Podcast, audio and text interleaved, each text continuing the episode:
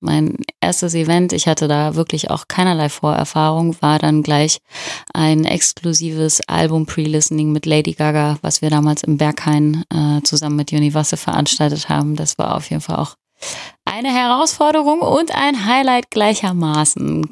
Dann war es aber so, dass da ja die Jugglers noch mit dabei waren, Keke mit dabei waren. Also wir hatten viele Künstler, viele beteiligte neue Autoren. Und im Endeffekt standen, glaube ich, zwölf Autoren in diesem Copyright. Und das alles zu klären, war noch der viel größere Horror auf jeden Fall. Also ich hatte teilweise auch schon sehr oft äh, Momente, wo Sessions stattgefunden haben und äh, eine Frau als Writerin saß mit in dieser Session und äh, alle anderen Writer und alle anderen Produzenten wurden gecredited, aber die Frau wurde zufälligerweise vergessen. Das ist scheiße und ähm, ich denke mir, wie kann denn das sein? Thema Takt, der Hip-Hop-Business-Podcast mit Tobias Wilinski. Stefanie Rohn zu Gast im Thema Takt Podcast. 2010 ist sie bei MyVideo gestartet und hat sich dort drei Jahre lang um Labelbeziehungen gekümmert, also zum Beispiel exklusive Premieren von Musikvideos. Falls ihr MyVideo nicht mehr kennt, das war ein Videoportal von Pro7 Sat1, so ähnlich wie YouTube. Kleiner Spoiler, MyVideo wurde 2017 eingestellt, so wie der Streamingdienst Empire, den Pro7 Sat1 vorher an dieser verkauft hatte. Stefanie ist wie gesagt bei MyVideo gestartet und dann drei Jahre später zu Empire gewechselt. Circa vier Jahre lang war sie dort Projektmanagerin für Live-Events, hat zum Beispiel Konzerte für Cool Savage oder Lady Gaga organisiert und hat sich auch bei Empire um die Beziehung zu Labels gekümmert. Aber das ist Vergangenheit und darüber sprechen wir erst später im Podcast. Seit 2017 arbeitet sie nämlich beim Verlag We Publish Music. Dort ist sie A&R und Creative Director. Außerdem ist sie seit 2018 Head of Music and Artist Service bei Das Maschine. Was sich hinter diesen Berufsbezeichnungen verbirgt, erfahrt ihr in dieser Folge. Es geht sehr viel um Songwriting, Verträge, Auszahlungen und was ich alles beachten muss, wenn ich Musikautor werden möchte. Stefanie ist außerdem Managerin von Abbas, Explosive, Nessie und noch vielen anderen KünstlerInnen. Alle Namen findet ihr in den Show Notes oder auf thematakt.de. Da findet ihr auch alle anderen Folgen, zum Beispiel die mit Stefanis Arbeitskollegen Patrick Tiede. Den Thema Takt Podcast findet ihr überall, wo es Podcasts gibt. Spotify, Deezer, Apple Podcasts und natürlich bei Fayo, der Podcast-App von Pro7 Sat1. Abonniert den Podcast überall. In den nächsten Tagen ziehe ich um. Unterstützt Thema Takt, damit ich mehr Möbel kaufen kann, über thematakt.de slash spenden oder direkt, indem ihr paypal.me slash thematakt ins Handy tippt. Wenn ihr keine Kohle habt, dann empfehlt den Podcast an eine Person, die ihr sehr, sehr gerne habt. Mein Name ist Tobias Wilinski, zu Gast bei Thematakt ist Stefanie Rohn, aka Soulis. Viel Spaß beim Hören.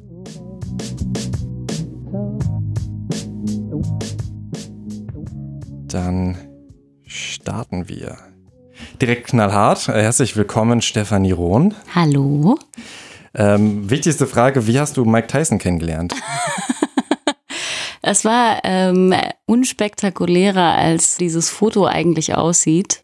Es war ein Geburtstagsgeschenk. Der hat quasi äh, eine Europatour gemacht. Ich glaube, er brauchte Geld. Schon immer. Und äh, ja, und äh, hat dann im Endeffekt in diversen Kinos in Deutschland, Frankreich, überall eine Gesprächsshow. Also es war eigentlich eher wie ein Interview äh, und hat dort über seinen Werdegang als Boxer, über seine Kindheit und alles Mögliche äh, erzählt. War auf jeden Fall schon äh, sehr aufschlussreich, auch ein bisschen witzig und hat danach äh, die Zeit für Versteigerungen auch genutzt. Und du hast ein Foto ersteigert? Nee, tatsächlich nicht. Also das war äh, im Preis mit inkludiert. Ähm, aber das Herz, was wir da beide geformt haben, hat ihn, glaube ich, auch kurz ein bisschen verzaubert. Ja. Da war er, wusste er erstmal nicht so richtig, was er machen sollte. Also zur Erklärung, ich habe es auch ähm, als äh, Fragensticker ausgewählt. Ich bin durch deine Insta-Fotos gegangen und da stehst du eben neben dem Boxer Mike Tyson und formt eben äh, jeweils eine Herzhälfte mit den Händen und halt das in die Kamera. Ja. Und ich habe auch dazu geschrieben, beste Freundin von Mike Tyson kommt zu Besuch. Eine äh, Followerin hat es geglaubt und dachte Geil. dann, Okay, sehr schön. okay, das ist äh, bestimmt eine super interessante Gesprächspartnerin. Deswegen wollte ich diese Frage direkt an Anfang stellen, damit da diese Missverständnisse aus dem Weg geräumt werden. Ja, tut mir leid, dass ich euch jetzt alle so enttäuschen muss. Aber du hast nichts ersteigert oder wenigstens ein? Ich habe nichts ersteigert. Patrick Tiede, mein äh, werter Kollege, äh, hat etwas ersteigert. Das war mir aber schon vorher klar. Der war nämlich auch da. Was denn?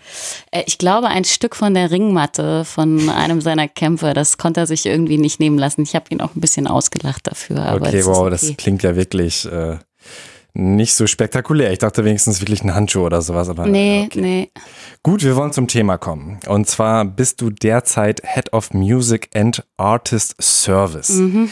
Was kann ich mir denn darunter vorstellen? alles und nichts, wie der Name schon verrät. Ähm, genau, ich bin bei Das Maschine und bin eigentlich so ein bisschen die Schnittstelle zwischen all unseren Unterfirmen, ähm, das heißt für die Kollegen, die bei uns Management machen, äh, Label und sitze irgendwie so ein bisschen dazwischen und versuche Synergien zu schaffen äh, zwischen den einzelnen Themenbereiche und äh, allumfassend äh, für alle unsere Künstler, habe aber auch eigene Management-Themen, genau. Und wie kann ich mir das vorstellen, diese Schnittstellen zu schaffen? Also wen verknüpfst du zum Beispiel? Vielleicht hast du auch direkt ein konkretes Beispiel bei Künstlerin XY habe ich da und da dafür gesorgt. Also es ähm, ist zum Beispiel so, wenn jetzt Patrick äh, über Walk This Way einen neuen Künstler hat, der gerne schreiben möchte, mit dem sie anfangen zu arbeiten. Ähm, neulich zum Beispiel kam das Le Thema Slavik dann kommt er zum Beispiel zu mir und sagt so, hey Leute, Slavik möchte gerne nach Berlin kommen, möchte gerne Sessions machen, äh, habt ihr Produzenten, ähm, habt ihr Leute, könnt ihr die Sessions organisieren, ähm, was können wir tun? Oder ich kriege Anfragen für neue Interviewformate und spreade dann, gucke dann intern, für welche unserer Künstler das spannend sein könnten. Und dann, ähm, genau, wird es quasi intern verteilt. Bleiben wir mal bei dem Beispiel, wie organisierst du dann so eine Songwriter-Session? Vielleicht muss man dazu noch mal sagen, dass ich ja auch noch für unseren Verlag tätig bin.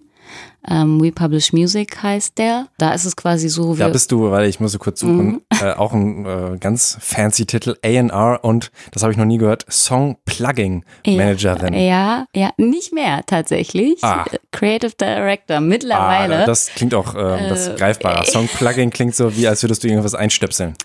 Fast. Songplugging ähm, bedeutet eigentlich das Platzieren von Songs bei anderen Künstlern oder zum Beispiel in TV und Werbung. Genau. Aber, aber, platzieren bei Künstlern äh, ist dann was genau mit gemeint? Also wir unterscheiden ein bisschen. Es gibt äh, bei uns Künstler, die im Verlag sind. Es gibt aber auch Songwriter, also Autoren und Produzenten. Und da sie nicht immer selber Künstler sind, schreiben die ja auch ganz viel für andere Künstler. Ähm, das kann entweder in einer gemeinsamen Session passieren, das kann aber auch auf einem Briefing passieren, das kann aber auch einfach sein, äh, die treffen sich zusammen im Studio und schreiben einfach einen Song, schieben mir diesen Song rüber, ich höre mir den an und überlege dann, zu welchem Künstler dieser Song vielleicht passen könnte und trete dann quasi in Kontakt mit dem Management dieses Künstlers oder mit dem Label oder mit dem Verlag und schickt dort die Songs hin in der Hoffnung, dass äh, dieser Künstler den Song ganz toll findet und gerne veröffentlichen möchte. Also du hörst dir dann immer Skizzen an oder kommt es auch vor, genau. dass du genau. dann äh, nur den Text liest und auf nee. dessen entscheidest? Nein, das ist alles demobasiert. Du kriegst immer einen Song. Genau. Manchmal unterschiedlich natürlich, wie der Stand der Ausarbeitung ist, wobei man mittlerweile sagen muss, dass ich eigentlich fertige Songs bekomme. Also du kannst ja mit der Technik heute wahnsinnig viel machen. Unsere Produzenten, die wir haben, sind wahnsinnig gut. Das heißt, wir reden hier in den seltensten Fällen von einer ganz roughen Skizze, sondern meistens ist der Song schon so weit anproduziert oder ausproduziert, dass er eigentlich auch so veröffentlicht werden könnte. Ah, krass. Genau. Was äh, passiert sonst, nachdem du zum Beispiel diesen Song gehört hast und gesagt hast, ey, kannst du dir vorstellen, den zu singen? Dann genau. gibt es äh, Feedback, so ja oder nein. Richtig, also erstmal kriegt man natürlich ein generelles Feedback. Es, es kommt drauf an, also ich bin ja nicht nur im Hip-Hop- und Rap-Bereich tätig, sondern im Verlag natürlich auch über alle Genres hinweg. Da kommt es dann ja immer ein bisschen drauf an, wird es jetzt an den DJ gepitcht, im Dance-Bereich zum Beispiel. Ähm, sollen die Vocals von dem Demosänger oder der Künstlerin, äh, die den Song geschrieben hat, auch übernommen werden? Oder wird dafür noch ein neuer Sänger gefunden oder ein neuer Künstler? Und grundsätzlich geht es natürlich erstmal darum, äh, Feedback zu bekommen, ob das überhaupt passt. Äh, wenn der Künstler dann Interesse daran hat, fragt er den Text an, fragt meistens die Produktion an, also das Instrumental, oder aber ähm, wenn der Künstler auch selber produziert, die Stems, also die MIDI-Files von der Produktion. Und dann geht er quasi selber ins Studio, äh, nimmt das entweder selber auf oder macht sich selber nochmal an der Produktion zu schaffen. Dann gibt's quasi so das erste Gefühl, okay, wird das was? Passt das? Dann hast du natürlich den nächsten Schritt. Er muss das Demo dann wiederum erstmal seinem Label zeigen, ob die das auch so sehen, dass das eine potenzielle Single zum Beispiel ist oder ein potenzieller Albumtrack. Und dann äh, muss man all diese Stufen erstmal abwarten und äh, das kann manchmal sehr schnell gehen, wenn der Hype um einen Song sehr groß ist. Manchmal kann sich das aber auch ein, zwei Jahre ziehen. Ne? Weil nicht immer, wenn du einen Demo rausschickst, äh, wird es auch sofort genommen. Ne? Also das Plugging endet in den seltensten Fällen bei einem Künstler, dem du es schickst. Manchmal ist es ein Perfect Fit, der fühlt und sagt so, ja, mega geil, habe ich Bock drauf. Manchmal schickst du es aber auch an 100 Leute und äh, der 100 und nimmt es dann. Und da ist dann, äh, wer als erstes Ja schreibt, bekommt es oder geht man dann doch nach Größe? Sowohl als auch. Also klar, manchmal hast du Songs, die, äh, die man versucht schon irgendwie seit ein, zwei Jahren an den Mann zu bekommen und irgendwie ist das Feedback auf die Songs eher so semi. Das kann an unterschiedlichen Faktoren liegen. Musik ist ja auch immer schon auch eine Gefühlssache und die Emotionen, die es dann bei den Leuten auch auslöst. Und Oh Gott, sorry, was war die Frage? Fällt mir gerade. Na, wer als erstes schreit, ah, ja, genau, genau. Genau, und dann ist es natürlich so, wenn ich Interesse von einem Künstler bekomme an dieser Nummer, halte ich natürlich erstmal Rücksprache mit den Autoren, ob die diesen Song denn überhaupt für diesen Künstler hergeben.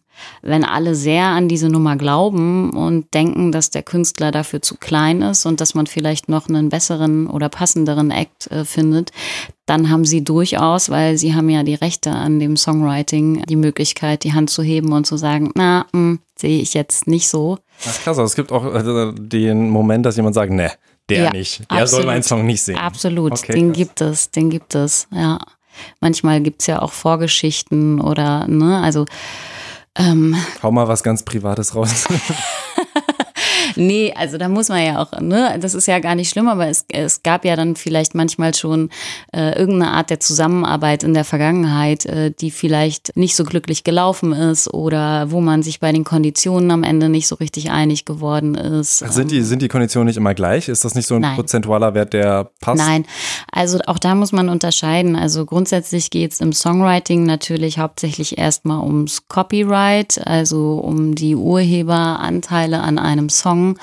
Das ist natürlich, der Markt hat sich verändert und in Zeiten von Streaming können viele Autoren eher schlecht als recht von den GEMA-Einnahmen, die über Streaming generiert werden, leben. Das hat natürlich zur Folge, dass viele äh, Autoren auch mittlerweile oder Produzenten dann eben auch sagen, dass es gang und gäbe geworden ist, auch äh, am Master, also an der eigentlichen Aufnahme und der Auswertung dieser Aufnahme beteiligt zu werden. Ne? Das gilt vor allem schon lange für Produzenten, die dann eben auch einen Produzenten Lizenzpunkte bekommen, einen Mastershare und natürlich meistens dann auch ein Advance, also ein Vorschuss oder eine Fee ähm, für die Produktion. Das gilt mittlerweile aber auch für viele Songwriter, ähm, die dann auch sagen, ja gut, aber warum soll ich denn, ohne mich würde es diesen Song nicht geben, warum soll ich denn nur am Copyright verdienen? Hm. Mhm.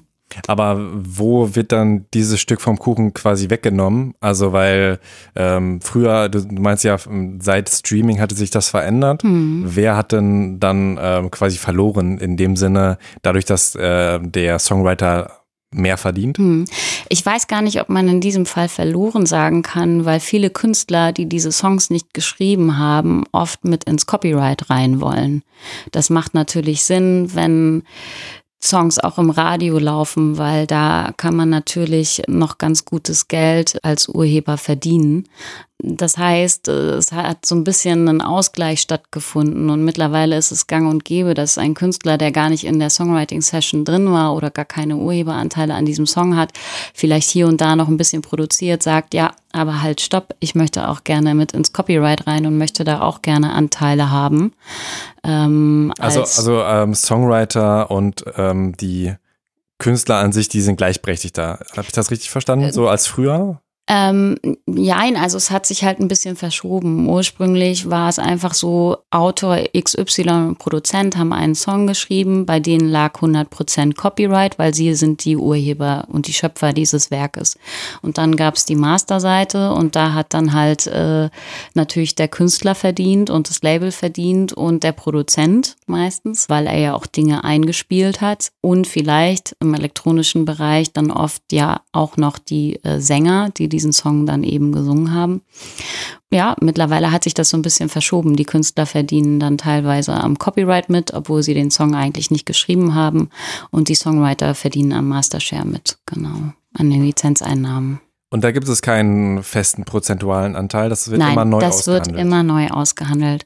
Das richtet sich natürlich auch ein bisschen danach, wie viel äh, gemacht wurde. Also wir haben gerade so ein bisschen die Entwicklung, dass es ähm, sich viele Autoren zu kleineren Teams oder Zellen zusammenschließen, die quasi im Team wahnsinnig viel zusammen schreiben. Ähm, meistens bestehen diese Teams aus einem Produzenten, der vielleicht gleichzeitig auch mitschreibt und einer Writerin und Toplinerin oder einem Writer und einem Topliner. Was ist Topliner? Äh, Topliner sind die Writer, die wahnsinnig stark mit Melodien sind also die Gesangsmelodie schreiben. Genau, und dann haben wir diese Teams, die liefern quasi fertige Songs, ähm, die werden dann von Künstler XY gepickt.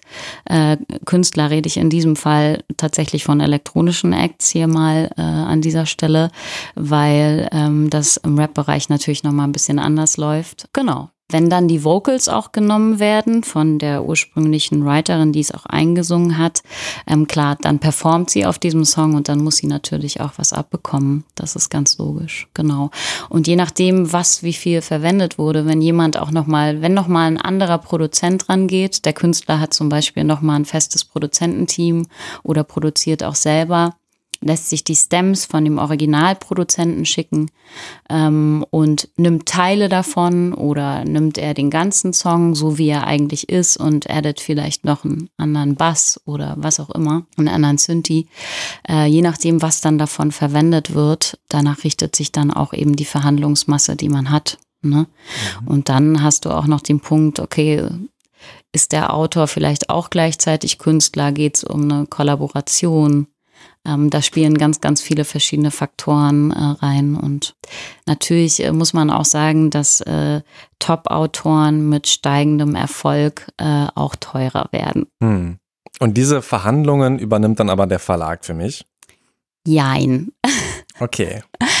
Also normalerweise ist der Verlag ja für also die Urheberanteile eines Autoren ähm, zuständig. Das heißt, wo der Verlag hilft und unterstützt, ist äh, beim Verhandeln des Copyright Splits. Ne? Also die Urheberant Splits, also Splits, so nennt man okay. genau, genau. Also ein Werk hat immer 100 Prozent Urheberanteil und die werden aufgeteilt auf die einzelnen Songwriter und mhm. Produzenten. Und äh, dabei hilft er was die Masterseite anbelangt, also zum Beispiel, was der Produzent noch für seine Produktion bekommt, was der Sänger noch für seinen Gesang bekommt. Ähm, das passiert eigentlich, entweder kümmert sich der Produzent und der Sänger selber oder äh, die haben ein Management, was sich darum kümmert. Dafür gibt es zum Beispiel ein Produzentenmanagement ähm, oder ein Songwriter-Management in UK ist das gang und gäbe, die sich dann eigentlich darum kümmern, die andere Seite äh, noch mitzuverhandeln. Jetzt muss man sagen, dass bei uns in der Firma, ähm, wir sind ja eigentlich äh, eine kleine Company, mittlerweile aber auch schon ein bisschen gewachsen und äh, decken ja verschiedene Bereiche ab. Unter anderem mache ich ja auch Produzentenmanagement. Und irgendwie ist es bei uns, hat sich das so eingebürgert, auch, auch aufgrund der Marktentwicklung, dass ich äh, das dann einfach direkt mitmache. Das ist jetzt aber nicht ähm, der übliche Weg. Also bei großen Major-Verlagen wird diese Seite nicht mitverhandelt. Dafür ist dann der Autor immer noch selber zuständig oder sein Management. Wenn man einfach, sage ich mal, nur eine Leistung erbringt und, und singt einen Song ein bisschen und bekommt dafür, keine Ahnung, ich stelle eine Rechnung, das, mhm. das ist ja noch leicht zu verstehen, ja. aber ähm, was dann ja kompliziert yep. ist, ist halt dieses Fortlaufende. Ne? Also weil der Song ja Geld einspielt, dann irgendwie Tantiemen an genau. Y geht. Das heißt, für jeden einzelnen Song müsste ich eigentlich einen relativ komplizierten ähm, Vertrag aufsetzen. Ja. Okay, krass. Mehrere Verträge meistens dann ja auch. Ne? Also es, da kommt es ein bisschen drauf an. Also die Urheberseite dafür gibt es dann oft so Split-Sheets, nennt sich das. Da werden einmal die Urheberanteile festgelegt ähm, und verhandelt. Dann unterschreiben alle Autoren ähm, und dann geht es quasi an den Verlag, wird gemeldet äh, bei der GEMA. Dann gibt es dafür meistens Titelverträge, um das nochmal ganz official zu machen, damit sich am Ende keiner beschweren kann und man alles schwarz auf weiß hat. Was ist dann nochmal der Titelvertrag? Der Titelvertrag bezieht sich auf das eigentliche Werk und da wird nochmal äh, festgehalten für einen Autoren, der sich in einem Verlagsverhältnis befindet, wie die Splits, also die Urhebersplits sind und ähm, auch nochmal der Verteilungsschlüssel zwischen Verlag und ihm quasi geregelt. Genau. Ähm, das wäre ein Punkt. Und der nächste Punkt ist dann, je nachdem, wie man an dem Song partizipiert hat, gibt es dann einen Produzentenvertrag oder ein Vocal Agreement, ähm, wo dann quasi nochmal separat alle Rechte abgedeckt werden der Performance, also der Produzent, der seine Produktion zur Verfügung stellt und ähm, der Vocalist, der seine Stimme zur Verfügung stellt. Genau. Und wenn ich das alles geregelt habe, dann landet einfach die Kohle auf meinem Konto oder wie läuft das dann? ähm, ja, also normalerweise, wenn es, wenn es ein Advance oder eine Fee gibt, also Vorschuss ähm, und man für die Leistung eben bezahlt wird, dann stellt man eine Rechnung und dann landet die Kohle äh, auf dem Konto. Oftmals redet man ja aber auch über eine Lizenzbeteiligung. Das heißt, man wird beteiligt an den äh, Einkünften aus den Verkäufen oder dem Streaming. Und ähm, da gibt es dann immer eine halbjährliche Abrechnung. Im Optimalfall also wenn man, wenn es so laufen würde, wie man es sich wünscht, würde man automatisch äh, alle halbe Jahre eine Lizenzabrechnung äh, bekommen, wo dann drin steht, wie viel dieser Song eingespielt hat und wie hoch dann die Beteiligung dafür ist. Ähm, das ist allerdings ein Punkt, der eher noch so rudimentär funktioniert. Und wenn man da kein gutes Management hat, keine gute Buchhaltung als Produzent, jemand, der da hinterher ist, dann ähm, kann das schon auch passieren, dass viele Produzenten auch durchaus mal sagen, ich habe seit zehn Jahren für Titel XY keine Lizenzabrechnung bekommen. Also das äh, passiert durchaus sehr häufig, ja. Okay, krass. Dann muss man da auf die Recherche gehen, wo das Geld geblieben ist. Richtig, genau.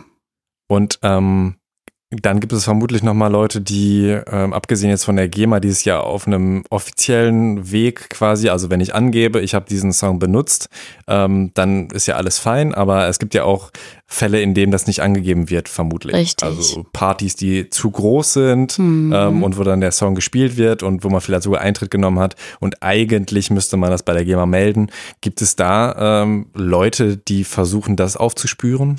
Ja, also alles, was solche Dinge betrifft, ähm, dafür sind ja unter anderem auch die Verlage mit zuständig. Ähm, also ein Verlag übernimmt stellvertretend für den Autor das Inkasso dieser GEMA-Gelder. Die arbeiten teilweise auch mit vielen externen Agenturen zusammen, die sich um das Tracking kümmern, also ähm, zum Beispiel alles, was Radio betrifft, äh, Radioeinsätze, schauen, ob das wirklich alles korrekt abgerechnet wurde.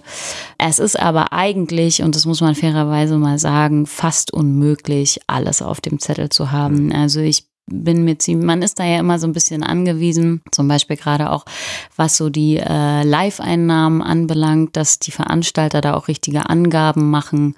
Ähm, man reicht ja als, äh, als Künstler oder Autor dann auch immer Setlisten ein da wird, glaube ich, wahnsinnig viel getrickst und geschummelt. Viele Angaben werden einfach auch nicht gemacht. Und es gibt zum Beispiel auch gerade ein wahnsinniges äh, Problem, was so YouTube anbelangt und was da die Abrechnung anbelangt der YouTube-Einnahmen für die Urheber, weil die einzigen Menschen, die quasi Zugriff auf die ähm, Zahlen haben, also auf das Analytics und wirklich einsehen könnten, okay, ähm, wie viel Views auf einem Video kamen denn jetzt im letzten Jahr aus Deutschland, Österreich, Schweiz und was müsste ich quasi an die GEMA abrechnen? Es sind quasi nur YouTube und der Kanalbetreiber. Und äh, YouTube hütet sich da natürlich ein bisschen an die GEMA, ähm, alle Daten und Zahlen offen zu legen, weil das ja dann auch bedeuten würde, dass sie mehr zahlen müsste dafür. Das ist ein wahnsinnig großes Problem. Was man dann macht, ist, ähm, man guckt sich im Optimalfall die GEMA-Abrechnungen an und äh, man weiß ja ungefähr als Autor, was man geschrieben hat. Und wenn man jetzt weiß, okay, ich habe den und den Song jetzt veröffentlicht im letzten Jahr oder geschrieben oder produziert und der wurde veröffentlicht und der steht mittlerweile bei 32 Millionen Views.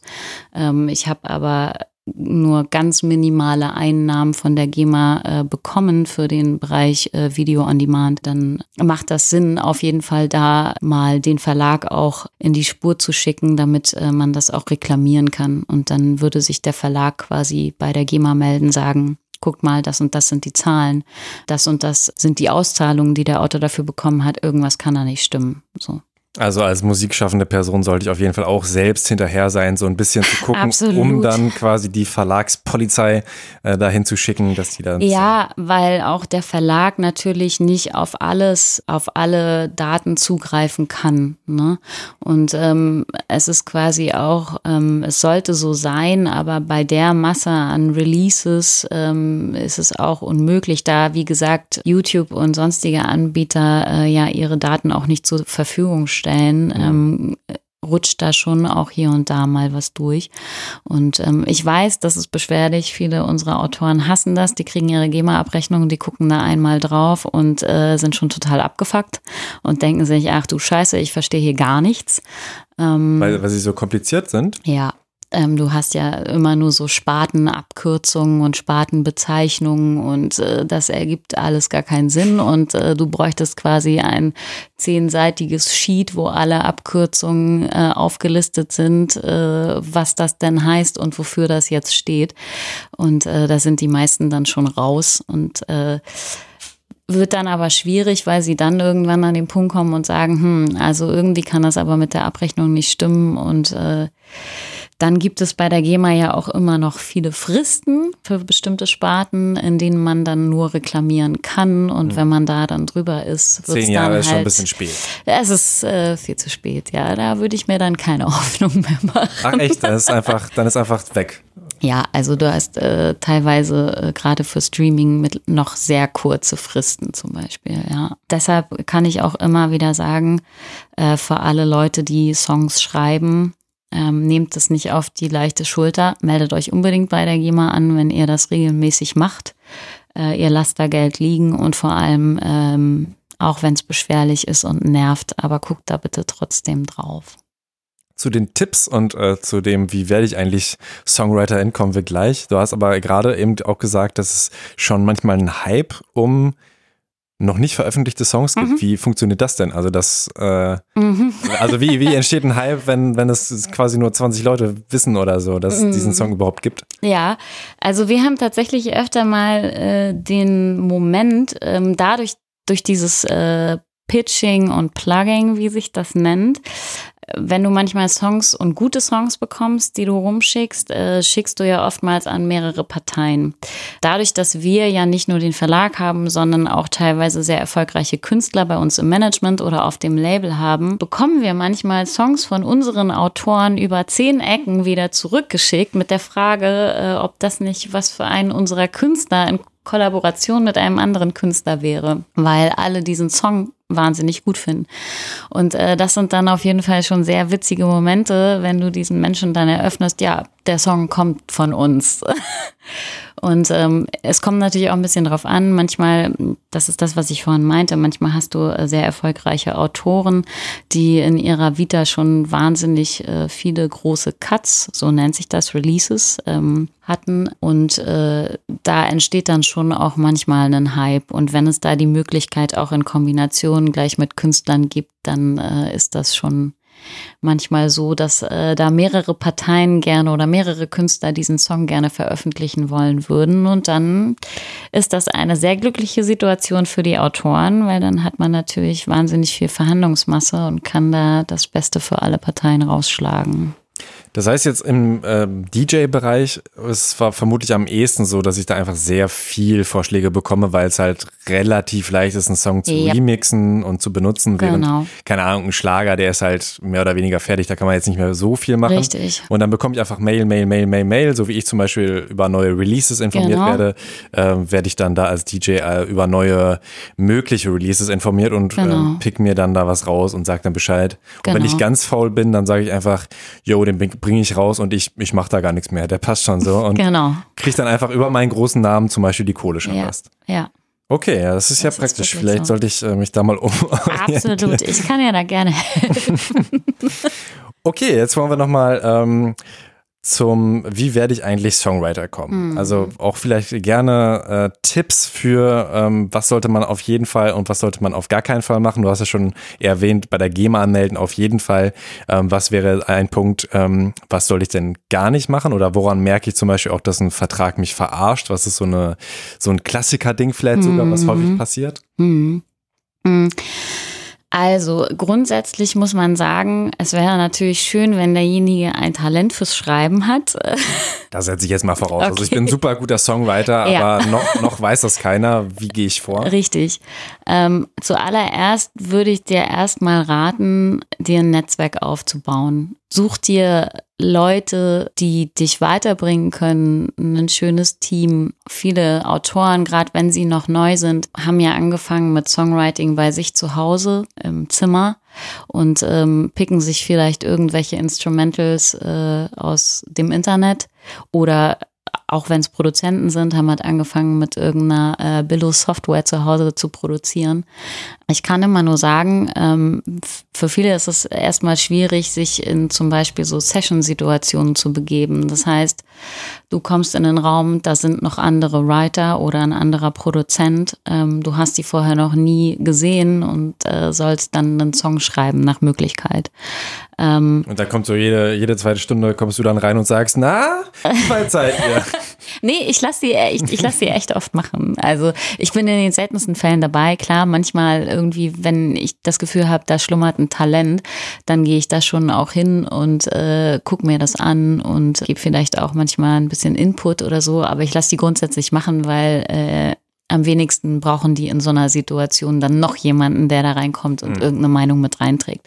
Die sollen dann erstmal machen und für mich sind so Sessions auch immer wahnsinnig doll Vibe-abhängig. Also der Vibe muss stimmen, die Leute müssen sich gut verstehen müssen sich öffnen können.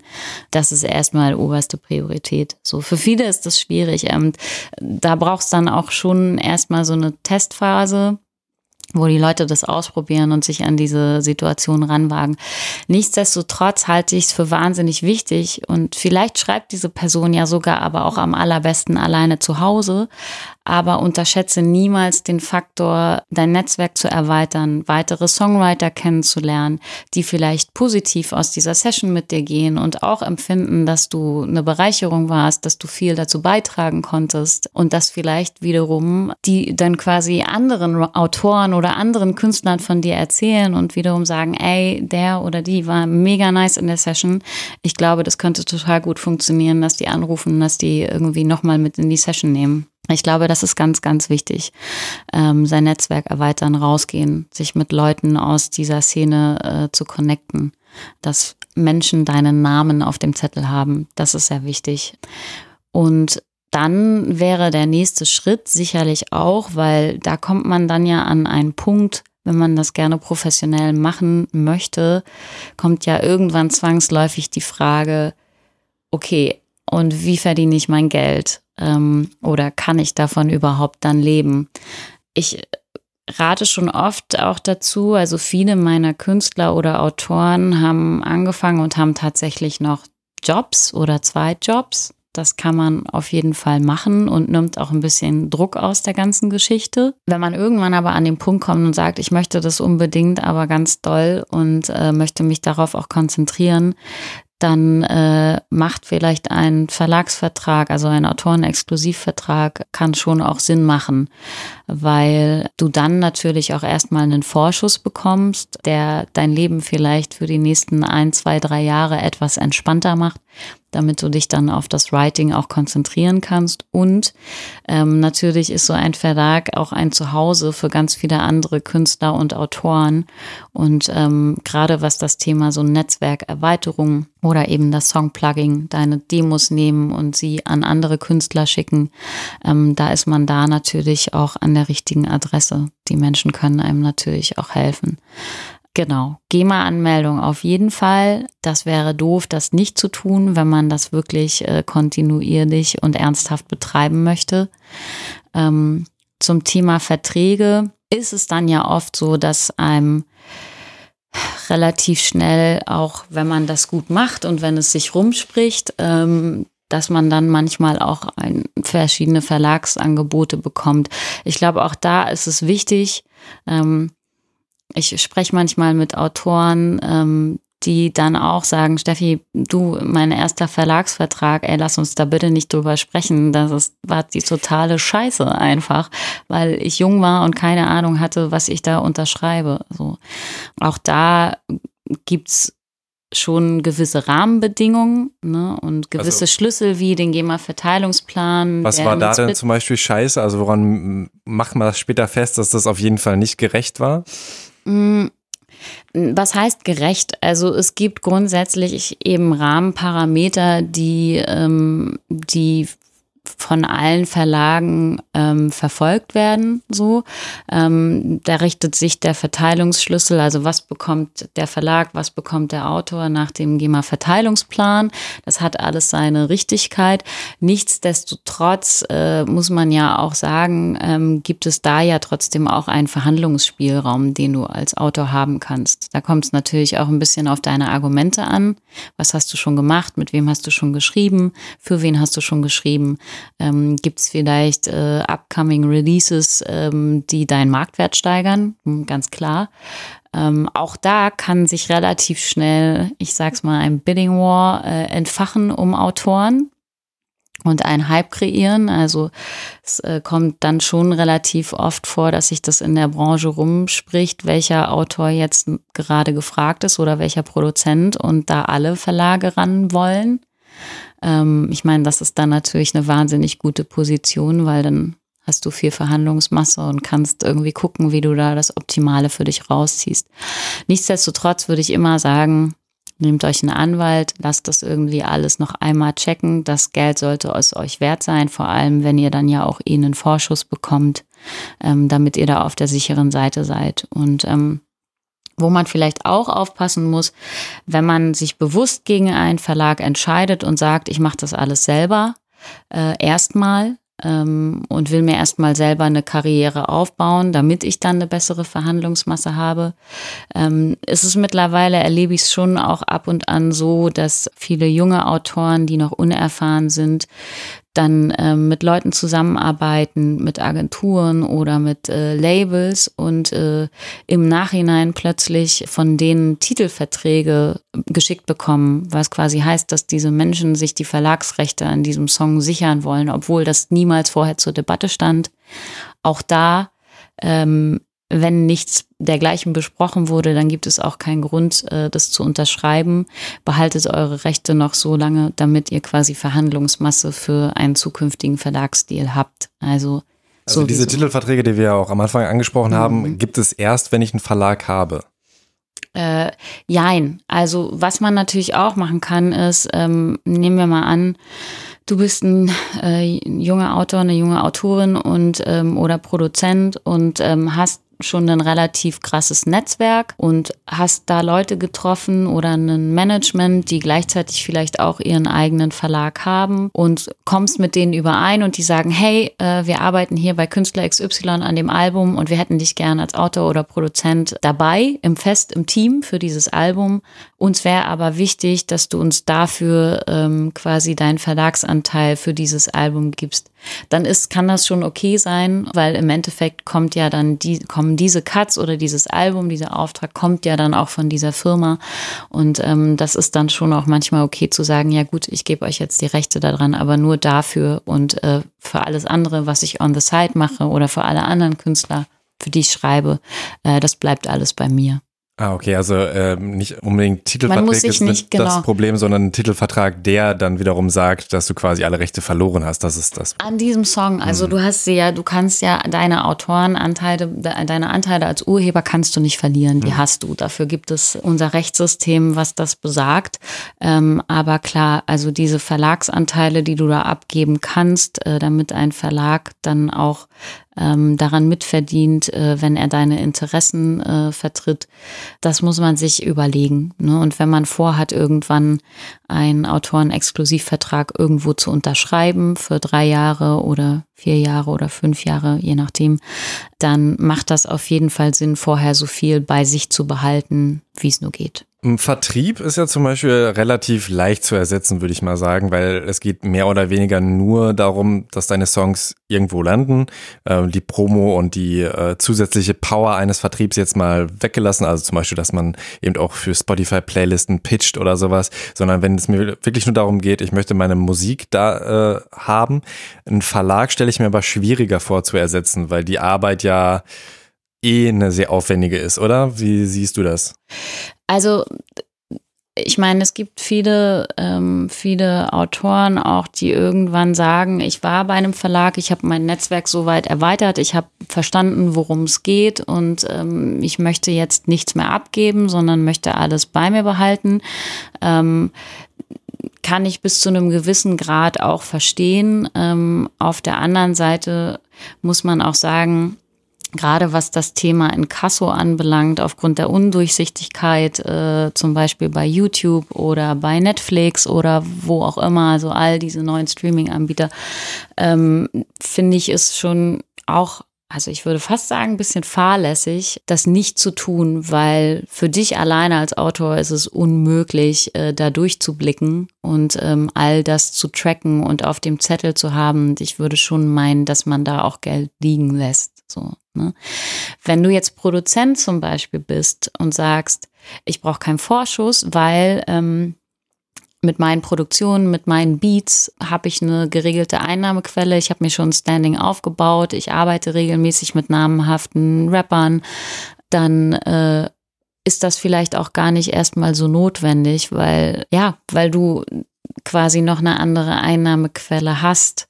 Ähm, der Verlag ist ja aber vor allem auch für die Autoren eine Bank, möchte ich sagen, aber eben auch der Netzwerkerweiterer. Wenn du all das hast, weil du sehr umtriebig bist, ähm, weil du äh, in diesen Strukturen schon drin bist, dann macht es vielleicht für dich auch nicht so viel Sinn. Also ich glaube, da kommt es immer ganz drauf an.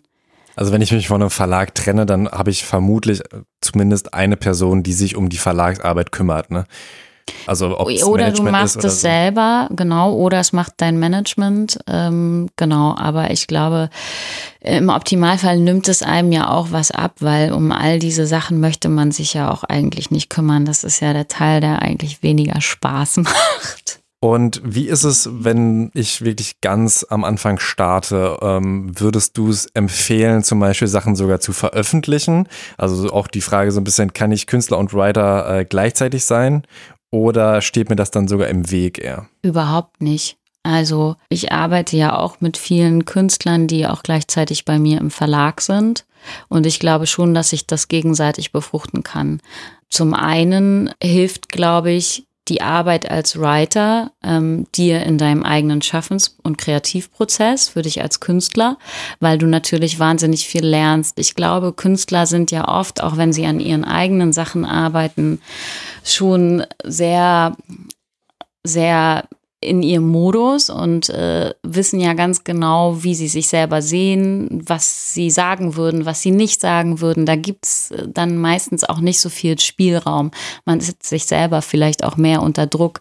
Ich glaube, ähm, dass das anders ist, wenn du als Künstler sagen kannst, ich gehe jetzt in eine Session für jemand anderen und mach mir diesen Druck nicht, weil hierbei geht's nicht um mich, ich kann mich frei machen und kann mich komplett darauf einlassen. Und ich glaube, dieser Prozess kann wahnsinnig bereichernd und lehrreich sein für die eigenen Sachen, die man schreiben kann. Auf der anderen Seite glaube ich aber auch, dass wenn du zum Beispiel Writer bist und dir ja aber auch ein Standing äh, als Künstler machst, dass das auch deine Writing-Karriere äh, positiv beeinflussen kann, ne? weil natürlich viel mehr Menschen auf dich aufmerksam werden. So. Oftmals sind die Writer ja trotzdem im Hintergrund. Viele Menschen wissen ja gar nicht, wer, äh, wer die Produzenten oder Autoren hinter diesen Songs sind. Äh, also das sieht man auch nicht in den Credits und in dem, ja gut, früher waren es noch Booklets mhm. und so, mhm. da könnte man das vermutlich schon einsehen. Ne? Da sehe ich ja. eigentlich immer, wer der Writer ist, aber genau. gerade in der Streaming-Zeit, Spotify zeigt mehr an, ne? also Produzent genau, schon. Produzenten, Writer Autoren, auch. genau, Autoren auch, wobei man sagen muss, also gerade im Rap-Bereich äh, wird es auch oft nicht angegeben in den Credits. Also ähm, das richtet sich ja ein bisschen dann auch immer nach der LC, also Label Copy, äh, die dort abgegeben wird. Manchmal wollen, wollen die Künstler bewusst nicht, äh, dass dort die Writer stehen. Manchmal wird es einfach vergessen oder nicht viel Wert drauf gelegt. Ähm, ja. Was passiert denn in dem Fall, dass es da nicht steht? Also dann ähm, äh, hat es auch einen Effekt auf die GEMA, oder? Nee, weil die GEMA, also ähm, die Datenbank, wo du es immer siehst und immer findest, wäre die GEMA-Datenbank. Da kann man auf jeden Fall sich immer informieren. Ähm, und da kämpfen wir natürlich dafür, dass, also da bin ich dann auch im Verlag immer hinterher, dass wenn zum Beispiel, also du hast ja gerade im äh, Rap-Bereich, hast du es ganz oft äh, so, dass man in einer Session war als Produzent äh, mit einem Rapper und äh, du dann aber keine Info bekommst, wann dieser Song denn überhaupt released wird und plötzlich ist halt Release Friday und auf einmal taucht die Nummer im New Music Friday auf und äh, der Autor sagt, äh, okay, wow, äh, davon wusste ich nichts, alles klar.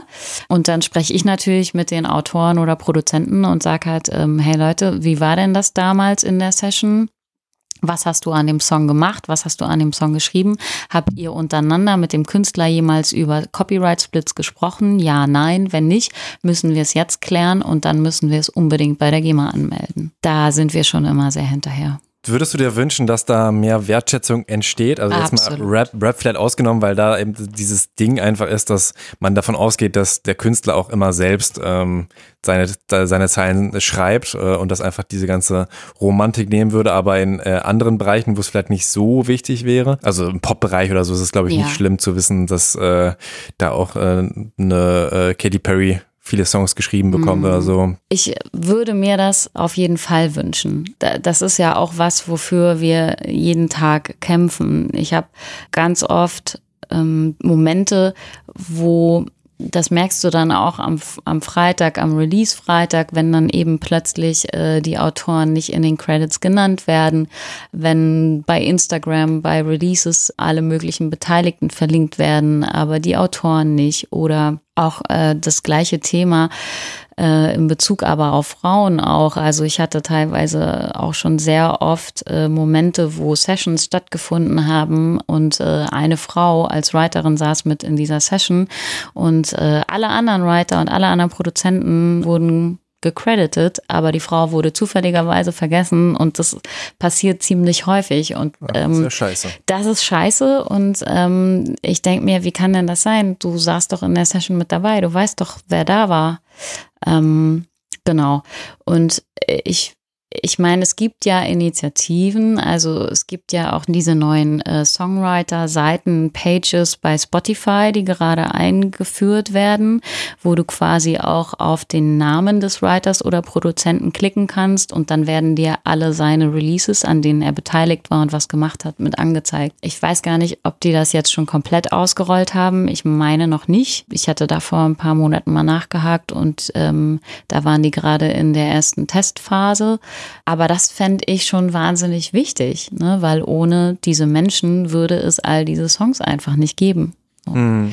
Und äh, da kämpfen wir dann schon auch jeden Tag für. Kannst du vielleicht äh, jemanden nennen, der wirklich so, äh, vielleicht auch gar nicht mal äh, an der Oberfläche der Musikindustrie schwimmt, aber der super gehypt war oder die als Songwriterin, wo sich wirklich viele drum gerissen haben? Also gibt es so Koryphäen, vermutlich gibt es die, ne? Aber Mhm. so Hidden Champions, wo niemand weiß, was sie eigentlich für krasse Songwriter sind. Ja, jetzt mal zum Beispiel, wenn wir nochmal ganz kurz im Dance-Bereich, sorry, ich springe hier den Podcast heute voll, Oh. genre-technisch. Ist doch gut. Genau, also zum Beispiel äh, eine Charlotte Boss äh, zum Beispiel hatte ihr früher ihr eigenes Künstlerprojekt äh, Not One's Head und ähm, hat sich dann aber so ein bisschen aufs Writing fokussiert und ähm, ist eine wahnsinnig tolle äh, Writerin und Toplinerin, ähm, singt auch selber. Die hat zum Beispiel mit einem meiner Produzenten, Kranz de Luton, ähm, die sind eigentlich so ein Writing-Duo, ein sehr erfolgreiches und haben es eigentlich so innerhalb eines Jahres echt auch geschafft, sich da einen wahnsinnig guten Namen zu machen und haben für alle möglichen ähm, DJ-Größen und Artists Songs geschrieben und mitproduziert.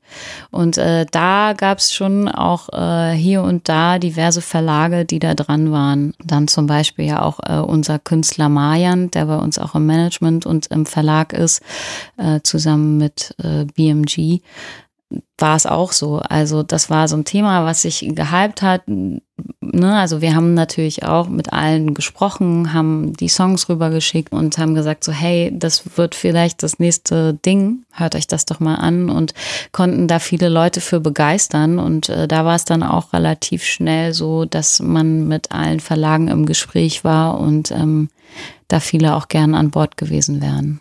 Und wie überzeugst du dann Leute? Was spricht dann besonders für, für euren Verlag zum Mhm. Beispiel? Ja, da gibt's natürlich zum einen dann, ach so, du Kohle? meinst, ja, Ha- Hard Facts äh, wie Kohle, wobei man sagen muss, dass wir ein kleiner Indie-Verlag sind. Und ehrlich gesagt ist das weniger unser Anspruch, sondern ich meine, also wir haben ein sehr persönliches Verhältnis zu unseren äh, Künstlern und Autoren und sind eigentlich eher wie so eine Familie. Und wir sind ein sehr aktiver Verlag, also wir sprechen täglich oder alle paar Tage mit unseren Writern, die hören immer von uns, die kriegen sofort eine Antwort ähm, dadurch, dass wir ja eben nicht nur den Verlag machen, sondern auch äh, Label, Merch, Management, ähm, haben wir natürlich auch noch viele andere Spielwiesen, auf denen sie sich austoben können, wo wir Möglichkeiten für Zusammenarbeiten schaffen können. Das ist schon nochmal eine andere Art und Weise, glaube ich. Und unser Roster ist sehr ausgewählt. Ähm, das heißt, wir betreuen nicht äh, 300 Autoren, sondern 35. Ähm, da kommt jeder dann auch irgendwie zum Zug. Ich glaube, das sind dann eher die Argumente, die äh, bei uns zählen und warum sich Menschen am Ende des Tages auch für uns entscheiden. Ähm, nichtsdestotrotz brauchen viele Autoren und Produzenten Geld und äh, da sind wir ja immer relativ offen für Zusammenarbeit äh, mit anderen größeren Partnern, mit denen man dann auch ähm, die finanzielle Komponente möglich machen kann und die wir aber auch in der Zusammenarbeit schätzen, wo wir wissen, okay, hey, Vielleicht ist dieses Co-Verlagskonstrukt mit einem anderen Verlag ja aber auch total bereichernd, weil dann hast du zwei Parteien, die dir Sessions organisieren, die Camps für dich organisieren, ähm, die deine Songs pluggen. Also multipliziert sich, mu- multiplizieren sich die Möglichkeiten natürlich. Ähm, direkt mal bei Mayan, äh, der hat ja auch einen Song mit Megalo. War das so ein Co-Ding? Nee, da kam es tatsächlich, ich weiß gar nicht, wie das bei denen, ich glaube, dass Kili und Kilian und Joe, also Mayans Produzenten, ähm, und Mayan selber äh, schon mal mit Megalo ähm, im Austausch waren und äh, er Mayan, glaube ich, auch echt ganz gut fand. Und ähm, wir hatten dann diese Monotonnummer, ähm, wo wir auf jeden Fall alle gerne noch einen Feature hätten drauf haben wollen. Und dann ähm, hat man sich ja auch für den wundervollen Julian Schmidt entschieden und nochmal für den Megalo, was äh, dann, glaube ich, echt ganz gut gepasst hat. Mhm. Und ähm, auch nochmal zu Mayan äh, ein Song, ein Remix, den ich sehr gefeiert habe. Tag ein, Tag aus Mhm, heißt es, glaube ich. mhm. Und das ist halt All around the world. Genau. Mhm. Das ist doch bestimmt schwierig, auch wenn er das im, im, war- im Piano spielt. Da war tatsächlich, also das ist ja dann das, das nächste Ding, worüber sich ein, ein Verlag natürlich, worum er sich auch kümmert, ist, äh, wenn du Songs bearbeiten möchtest, die es schon gibt, also um die Klärung äh, dieser Songs. Ne? Ähm, das ähm, können Autoren in seltensten Fällen selber so, weil da gibt es natürlich verschiedene Wege. Du musst dann erstmal herausfinden, okay, von wem wurde der originale Song geschrieben. Dann wendest du dich meistens als Verlag erstmal an die Verlage, bei denen die Rechte liegen, also bei denen die Originalautoren gesigned sind, äh, mit einer Bearbeitungsanfrage, versuchst es erstmal zu klären.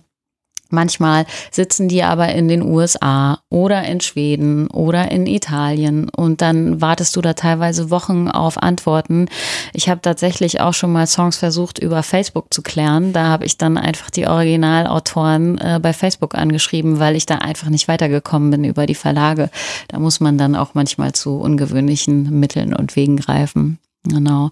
Und äh, da war dann aber tatsächlich, also das an sich, ähm, den Song, den Originalsong zu klären, ähm, dass wir ihn bearbeiten dürfen, war gar nicht die Schwierigkeit. Aber da war es dann am Ende so, dass die Originalautoren ja auch immer was vom Copyright abbekommen oder manchmal auch alles bekommen, weil sie sagen, ja, ihr könnt gerne den Song benutzen, aber das Urheberrecht an dem Song liegt weiterhin nur bei mir.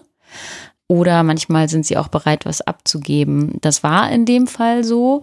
Und dann war es aber so, dass da ja die Jugglers noch mit dabei waren, Keke mit dabei waren. Also wir hatten viele Künstler, viele beteiligte neue Autoren. Und im Endeffekt standen, glaube ich, zwölf Autoren in diesen Copyrights. Und das alles zu klären, war noch der viel größere Horror auf jeden Fall. Also alles entspannt, hat ja geklappt, aber das ist dann auch manchmal äh, nicht einfach auch ein Ding, was äh, so ein bisschen wie so ein Mythos immer rumschwirrt und äh, vielleicht kannst du das bestätigen oder auch verneinen kann ich einen Song, wenn ich den einfach nachproduziere, mhm. einfach so benutzen. Wenn ich das hinbekomme, quasi ein Instrumental von einem bekannten Rap-Song ähm, selbst nochmal neu zu produzieren und das quasi selbst gemacht habe, mhm. ähm, darf ich das einfach so oder äh, ist das völliger Quatsch? Also grundsätzlich dürftest du covern. Das äh, müsste dann aber dem Original schon sehr, sehr doll entsprechen sobald da auch nur irgendwas verändert wird, könnte es dir als Bearbeitung ausgelegt werden und dann dürftest du es eigentlich nicht. Ähm, wir, wir sind tatsächlich so, dass wir zu all unseren Künstlern und Autoren immer sagen, lasst uns versuchen, das zu klären. Äh, ich glaube aber tatsächlich, dass sich viele Künstler mittlerweile gerade im äh, Rap oder RB dann ja oft auch äh, im Ausland bedienen und ich wage mal zu bezweifeln, dass da immer alles geklärt wird. Mhm. Und da habe ich auch mit Patrick ein bisschen drüber gequatscht. Kannst du dir das erklären, wie das kommt, dass sehr viel auch schnell kopiert wird? Also klar, das Internet hat Grenzen irgendwie mhm. fallen lassen, die früher noch waren, ähm, aber dass manche Beats wirklich so eins zu eins benutzt werden, dann einfach fröhlich drüber gerappt wird und ja, dann so, ach, wir probieren es einfach mal. Ja, also ich glaube, es ist genau das, wenn irgendwas schon gut funktioniert hat in einem anderen Land, äh, warum soll das dann nicht hier auch funktionieren? Ähm, und dann gehen wir einfach den Weg des geringsten Widerstands und vielleicht bietet das ja auch äh, dann schon auch mal eine Hit-Garantie gefühlt.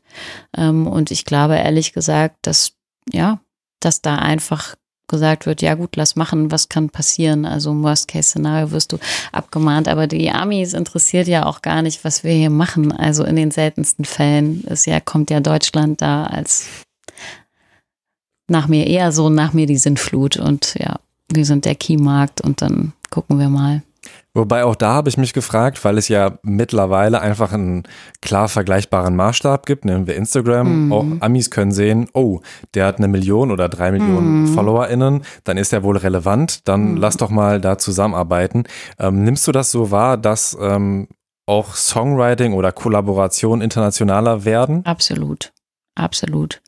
Also ähm, ich meine, wir haben ja das auch schon in der Vergangenheit gemacht, ähm, mit einem Contra K zum Beispiel. Ähm, auf dem All-J-Album, was glaube ich alle sehr mhm, überrascht hat. Genau. Also, Wie kam das? Ähm, das weiß ich tatsächlich gar nicht genau. Das hat, glaube ich, mein äh, lieber Chef Nico damals eingetütet. Ähm, ich weiß gar nicht genau, wie äh, da die Zusammenarbeit zustande gekommen ist, weil das war seine Baustelle. Mhm. Aber wir haben uns auf jeden Fall alle sehr darüber gefreut. Ja, also die merken natürlich auch, auch, dass der äh, deutsche Musikmarkt wächst und dass es da schon auch irgendwie eine Art von Relevanz äh, gibt. Und ich meine, der US-Markt ist so wahnsinnig groß. Ähm, wenn man dann einzelne andere Key Territories durch so eine Kollaboration irgendwie mit abdecken kann, dann ist das natürlich irgendwie auch ein Sure-Shot. Also sind da mittlerweile viele Künstler viel, viel offener geworden. Ne? Und mittlerweile ist das ja irgendwie gefühlt dann auch echt ein Marketing-Tool der Labels geworden. Ne? Wobei es das ja schon immer war, ne? Ich Ja. denke an Christina Milian und Sammy Stimmt. Deluxe Remix, also Stimmt, diese ja, ja, stimmt. International-Dinger gab es ja schon, äh, schon, zumindest im Rap irgendwie immer. Absolut, ja. Ähm, aber ja, auch jetzt kann man es wahrscheinlich dann nur halt nochmal eher messen. ne? Also früher wusste man nicht genau, okay, bringt das was, wenn ich da den Genau. Sammy reinpacke statt Fat Joe oder ich weiß, ich Äh, glaube, es war, ich, ich glaube, es war eine andere Person in Amerika. Ähm, aber jetzt kann man ja den Song dann sogar doppelt listen, doppelt Plays absahen. Also. Genau. bei Aya Nakamura zum Beispiel deutsche Version Loredana, in der Original war, glaube ich, gar keiner auf dem Song, Mhm. sogar bei Jaja. Und ähm, aber versucht ihr da auch aktiv ähm, Leute aus dem Internationalen Klar. zusammenzubringen? Absolut. Und woran macht ihr das dann fest? Weil auch da ist ja eine unfassbare Fülle oder wie gehst du überhaupt dran? Angenommen, du hast jetzt eine Nessie, ähm, da musst du ja erstmal sagen, hm, diese Sprache könnte interessant sein oder dieses Land und ähm, oder oder wonach gehst du oder hörst du einfach so ein bisschen querbeet durch und dann kommt dir so, hey, das wäre doch eine, eine, ein möglicher Part. Gehst du nach Stimmen? Gehst du nach, also wie? Äh, Naja, also es geht natürlich zum einen auch äh, um Vibe und den Sound. Ne? Also da muss man ja natürlich am Ende des Tages auch einen Nenner finden. Wenn Nessie Sound jetzt komplett weit weg wäre von dem Künstler, den ich vielleicht dafür sehen würde, dann ähm, wäre das wahrscheinlich spannend äh, und könnte sich auch aneinander reiben und äh, irgendwie auch äh, für eine Überraschung sorgen. Aber klar guckt man schon erstmal, okay, könnte das musikalisch überhaupt irgendwie zusammenpassen? Ähm, aber dann, klar, ist das natürlich schon auch ein strategischer Move. Ne? Also im Optimalfall ist es jemand in einem anderen Territory, der dort eine Reichweite mitbringt, die dem Künstler oder der Künstlerin dann hier auch was bringen könnte. So. Hast du da vielleicht ein Beispiel auch da, einen internationalen Künstler, Künstlerin, die du da irgendwie gesehen hast und die du zusammengebracht hast und dann ist auch tatsächlich ein Song entstanden? Mhm. Also äh, zum Beispiel, um jetzt nochmal äh, auf In den, den Dance-Bereich Dance-Bereich? zu kommen. Scheiße, das haben wir so eigentlich nicht geplant, ne? Das haben wir so nicht geplant. Raus. nee, ist ja Genau. da- Shownotes, Links. Leute werden sich jetzt äh, einfach umorientieren müssen, die den Richtig. Podcast hier hören. Ey, ich glaube, da geht's ja auch irgendwie ein bisschen hin. Also ich glaube, man muss ja, ähm, Rap entwickelt sich ja auch weiter. So, ne? Von daher hoffe ich zu. Weiter zu Dance. Ja. Wir, wir alle hoffen das. Naja, aber mal ganz kurz, also das darf man ja auch nicht vergessen. Hätte mir jemand vor äh, anderthalb Jahren oder zwei Jahren gesagt, dass äh, Dance nochmal wieder so einen großen Part äh, einnehmen wird in unserer deutschen Musiklandschaft, hätte wahrscheinlich auch jeder gesagt, ja, come on. Es war halt die ganze Zeit Hip-Hop, aber dass dann jetzt Künstler in diesem Genre plötzlich wieder so sehr funktionieren im Mainstream, hätte ja auch vielleicht keiner gedacht. So, ne? ähm, Also internationales Beispiel im Dance-Bereich. Genau, also ich meine, wir arbeiten da ja zum Beispiel mit Weiß, einer unserer Produzenten und Writer Vitali Zestowski, der ja zum Beispiel mit äh, Kapital äh, ja auch die Babynummer gemacht hat. Ähm, und da ist es natürlich auch so. Also wir haben ein paar Territories, die wunderbar funktionieren, aber da überlegt man sich natürlich auch strategisch, ähm, was können wir jetzt machen, dass das Thema auch international fliegt und mit wem können wir da arbeiten? Und dann guckst du natürlich, also im Optimalfall ist man eh mit den Managements schon im Austausch und es ergibt sich auf eine spielerische Art und Weise, weil den Künstlern die Songs äh, gefallen und man findet da einen gemeinsamen Nenner und schafft so die Zusammenarbeit. Ähm, aber klar, manchmal forciert man das auch und ähm, geht da explizit mit einer Anfrage ran. So. Dann ist das halt manchmal ein äh, Sam Feld oder dann ist das halt plötzlich ein Iman Beck, äh, der dann auch in Russland gut funktioniert und da muss man dann halt äh, gucken, was, äh, wo da gerade der Fokus liegt. Ähm, ich würde äh, auch noch auf deine Geschichte gleich eingehen, aber erstmal noch so ein paar Fragen zum äh, aktuellen. Ähm, wen managst du alles? Vielleicht kannst du da noch mal kurz aufzählen. Mhm. Ähm, also zum einen Nessie. Genau, da arbeiten wir ja gerade an neuen Sachen. Der ein oder andere kennt sie vielleicht vom äh, Deine Mutter Release mit äh, Savage. Was äh, über 50 Millionen Streams hat. ja, und ich glaube, und Savage, gegangen ist. Glückwunsch. Also ich war echt überrascht, als ich gestern geschaut habe, dass es halt so krass erfolgreich geworden ist. Ich Mhm. Ja. glaube, dann sein meistgestreamter Song, ne? Ja. Auf, auf Spotify auch. Aktuell, ja, genau. Habt ihr, also jetzt klar, das kann man immer nicht so genau sagen, aber habt ihr damit rechnen können, dass es so erfolgreich wird? Als ich die Demo bekommen habe, äh, habe ich geahnt, dass es äh, besonders ist und dass es funktionieren könnte, aber dass es so funktionieren könnte, äh, man schraubt ja erstmal die Erwartungen immer ein bisschen runter. Das hätte ich tatsächlich auch nicht äh, vermutet. Glaubst, ähm. glaubst, du, das war einfach, weil es ein guter Song war oder ähm, war, da, war das auch äh, andere Stellschrauben, die ihr da irgendwie richtig gedreht habt? Nö, ich glaube, es war einfach ein guter Song zur richtigen Zeit mit dem guten Thema und vor allem finde ich die Hook auch echt wahnsinnig catchy. So, ja, einfach guter, guter Song zur richtigen Zeit. Ja. Äh, gut, bleiben wir mal kurz beim Beispiel Nessie, die du auch, glaube ich, am intensivsten gerade betreust. Mhm. Äh, da habe ich mich gewundert, die ist ja schon super lange am Start, aber man findet gar nicht so viele Songs auf Spotify. War das, also was war die Entscheidung, dann irgendwie alte Songs runterzunehmen oder mhm. gar nicht mhm. hochzuladen? Also wir haben alte Songs runtergenommen. Nessie hat äh, früher eher Singer-Songwriter Sachen gemacht, auch auf Englisch. Wir arbeiten jetzt seit drei Jahren zusammen. Sie war vorher schon bei uns im Verlag und ähm, hatte sich dann vom alten Management getrennt und äh, wir haben dann angefangen, mehr miteinander zu arbeiten und äh, ich habe dann auf der verlaglichen Seite äh, versucht, sie da zu pushen und mehr für sie zu tun und dann war aber irgendwann relativ schnell klar, dass für sie natürlich ihr Artist-Projekt auch immer noch sehr wichtig ist und äh, hat dann quasi saßen wir irgendwann mal beim Café zusammen und ähm, meinten, okay, also wir würden dir jetzt mal helfen, ein neues Management für dich zu finden, woraufhin sie dann meinte, eigentlich würde ich mir wünschen, dass ihr das macht. Genau, so sind wir dann quasi managementseitig zusammengekommen. Heißt, wir arbeiten auf mehreren Ebenen miteinander. Und ähm, da war es dann tatsächlich erstmal so, dass wir auch weiter gemacht haben mit englischsprachiger Musik und da die ersten Demos erstellt haben. Und dann hat uns eigentlich ein bisschen die äh, Deine Mutterwelle überrollt. Ähm, Nessie hätte sich, glaube ich, vor drei Jahren auch nicht vorstellen können, dass sie jemals deutsche Musik machen wird. Und äh, dann gab es quasi einen Tag im Studio mit Abbas, auch einem meiner Produzenten, der äh, die Nummer ja produziert hat, mit Explosive zusammen und äh, Nessie und Savage und dann ist dieser Song entstanden und äh, dann kam der raus und dann hat das ja alles ziemlich gut funktioniert. Und dann waren wir erstmal so, hm, ja, scheiße, was machen wir jetzt? äh, darauf sind wir irgendwie so gar nicht vorbereitet. Äh, wir hatten keine weiteren deutschen Demos, nur englische Nummern und es war dann echt so, ja, pff, scheiße. ähm, und dann ähm, kam noch die Prinz Pi Nummer und äh, Manu Zidir. Genau, wo sie ja auch die Hook gesungen hat.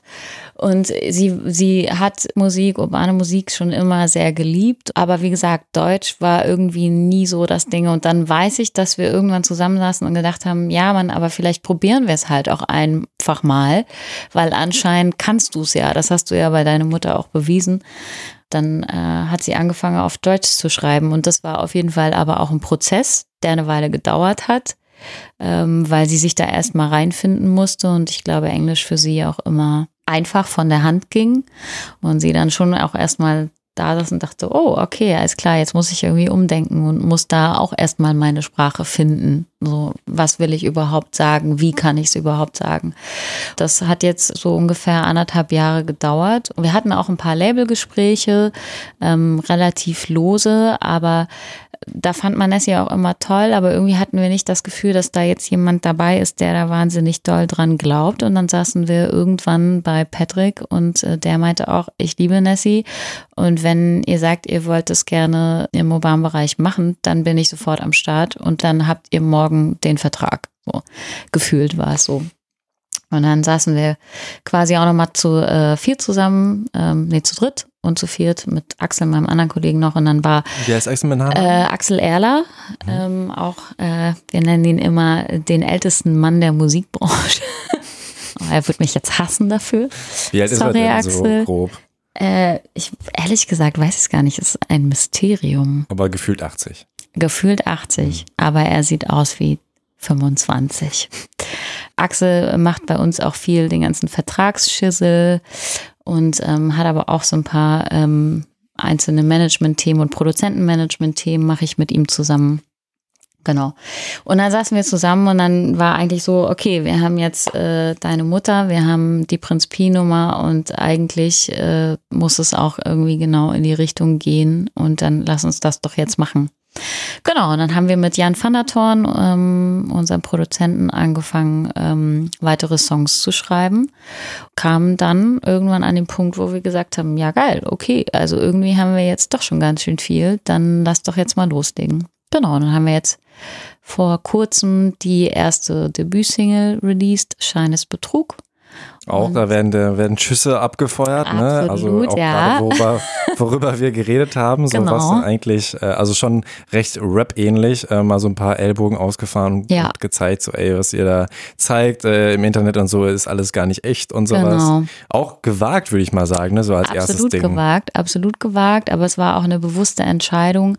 Und äh, ich muss auch sagen, ich bin auch wahnsinnig stolz auf Nessie, weil ähm, da hat eine tolle Entwicklung stattgefunden die letzten Jahre und ähm, die Songs, äh, ich sag's immer gern liebevoll, werden schon ein Mittelfinger in die eine Richtung, aber auch ein offenes Herz in die andere. Und die Songs sind wahnsinnig persönlich geworden und ähm, sie ist aber auch eine Frau, die was zu sagen hat, was ich persönlich sehr schön finde. Und ich glaube, da kann man gespannt sein. Da erwarten ein paar schöne Überraschungen. Ja, aber warum habt ihr denn die Songs von Nessie, die, m, die schon ein paar Jahre alt sind, äh, aktiv runtergenommen? Was war da die Entscheidung dahinter? Also wir haben uns dafür entschieden, weil es musikalisch natürlich in eine komplett andere Richtung jetzt geht als das, was sie vorher gemacht hat. Ne? Also vorher war es englischsprachig, Singer-Songwriter und jetzt ist es deutschsprachig und äh, wirklich urbaner und ähm, da war dann einfach die Entscheidung, weil neue Fans zu gewinnen, ähm, die dann vielleicht auch auf ihr Profil kommen, die alten Sachen hören, erstmal verwirrt sind und nicht so richtig wissen, okay, was ist denn Nessie jetzt, wofür steht sie denn? Ähm, das verwirrt dann vielleicht auch einfach zu sehr. Aber ein englischer Song ist ja noch drauf. Richtig, das liegt aber daran, dass der Sync-seitig bedeutet TV-Werbung äh, wahnsinnig gut funktioniert hat. Also ähm, das ist eine Nummer, die Nessie geschrieben hat und äh, die in diversen Kinofilmen ähm, bei Lucifer auf Netflix in der Serie verwendet wurde, bei Grey's Anatomy Mhm. in der letzten Staffel und ähm, für Coke Light und genau, da haben wir quasi im Werbebereich äh, wird die Nummer permanent irgendwo verwurstet. Okay, Shake, Shake That. Shake, shake. Shake, Shake Mm. heißt er. Und ähm, auch diese Deals ähm, habt ihr dann aktiv eingetütet oder kamen die auf euch zu und haben gesagt, hey, wir wollen wir gerne. Nee, wir haben, ähm, wir arbeiten ja auch sehr eng mit Styleheads zusammen. Die machen, haben ja auch ihre Produktionsfirma Hyperbowl, machen zum Beispiel Dislike, ähm, sind aber eben auch eine äh, PR- und Werbeagentur, arbeiten mit ganz vielen Marken zusammen. Und äh, über die kam die Anfrage ursprünglich wegen ähm, Coke Light, die äh, einen Werbesong gesucht haben und da haben wir die Nummer dann quasi gepitcht. Okay, also wir haben jetzt schon sehr viel Aktuelles abgegrast, aber wollen noch mal im Schnelldurchlauf, weil wir sind schon Mhm. relativ lang wieder am, am Quasseln ähm, durch deine äh, Karriere durch. Und äh, ich würde jetzt mal überspringen, was deine Mhm. schulische äh, oder Ja, bitte. äh, was auch immer Ausbildung war und würde dann direkt schon mal starten, dass du ähm, erst mit 23 dann sogar ähm, Label Relations und Content Management bei MyVideo gemacht hast Mhm. und dann äh, 2013 äh, Project Manager for Live Events bei Empire, so eine Genau. Eigenplattform für Musikvideos von MyVideo gab. Genau, genau. Also das alles ähm, waren quasi Tochterunternehmen von ProSieben. Ich habe damals für ProSieben gearbeitet, ähm, sieben Jahre lang insgesamt. Erst bei MyVideo. Vielleicht äh, kennt das der ein oder andere der älteren Generation noch. Ähm, es war damals eine Videoplattform neben YouTube eigentlich die größte. Dann gab es noch so ein paar andere, Clipfish, Tape TV und wie sie dann da alle hießen. Genau, da habe ich im Musikbereich gearbeitet, ähm, sehr eng mit den Labels und Vertrieben. Äh, wir haben da sehr viel Exclusive Content rangerockt, wie Videopremieren, Album-Pre-Listenings, die man vorab äh, hören konnte. Das war quasi noch bevor Spotify und Co. Äh, so groß wurden. Und ähm, ProSieben wollte damals noch eine eigene Musikmarke haben und dann haben wir den Streamingdienst Empire gelauncht. Da bin ich relativ schnell ins Projektmanagement äh, gerutscht, weil wir einfach auch noch nicht so viele Mitarbeiter waren. Und äh, war da zuständig für das Thema äh, Live-Events. Äh, und mein erstes Event, ich hatte da wirklich auch keinerlei Vorerfahrung, war dann gleich ein exklusives Album-Pre-Listening mit Lady Gaga, was wir damals im Berghain äh, zusammen mit Univasse veranstaltet haben. Das war auf jeden Fall auch eine Herausforderung und ein Highlight gleichermaßen, genau. Wie sah dann das aus? Also äh, zu deinem Everyday Life hast du jetzt ja noch gar nicht so viel gesagt. Am Anfang, also äh, MyVideo-mäßig, war es ja auch schon Label Relations. Das mm. heißt, auch mhm. da warst du im Musikbereich genau. tätig und hast dann versucht, zum Beispiel, dass die eben äh, zum Beispiel Musikvideo-Premiere, das war dann so Richtig. der Hauptfokus oder genau. was gehörte da noch dazu? Also natürlich irgendwie das ganze Content-Management, also das war schon auch sehr technisch basiert teilweise Weise. Aber ich war halt einfach der Ansprechpartner für alle Labels und Vertriebe und wir haben halt versucht, welche Kampagnen wir rund um Album und Single-Veröffentlichungen videobasiert wir halt machen können. Und dann ähm, hat sich das quasi geändert auf Live-Events. Einfach weil sich das angeboten hat und dann hast du gesagt, ja, ich hätte Bock darauf. Nein, also es war eigentlich, also gerade im Streaming-Bereich haben wir natürlich auch versucht, mit Kooperationen, also die Plattform natürlich auch irgendwie besonders zu machen. Das heißt, man hat auch geguckt, damals war es noch nicht so, dass alle Künstler ihre Alben auch für Streaming freigegeben hatten. Das heißt, man hat auch versucht, vielleicht äh, von Künstlern äh, exklusiv Alben nur für Empire zu bekommen, die quasi, die man quasi nur dort hören konnte. Oder eben, wie gesagt, vorab äh, schon das Album zuerst bei uns äh, hören zu können. Und was man aber tatsächlich sagen muss, äh, wir waren der einzige Streamingdienst, wo man äh, damals auch schon Musikvideos schauen konnte, also Streaming und Video on Demand. Das hat bislang erst bei Spotify auch äh, noch nicht geklappt. Äh, ich weiß gar nicht, ob die da noch Ambitionen überhaupt haben. Hm.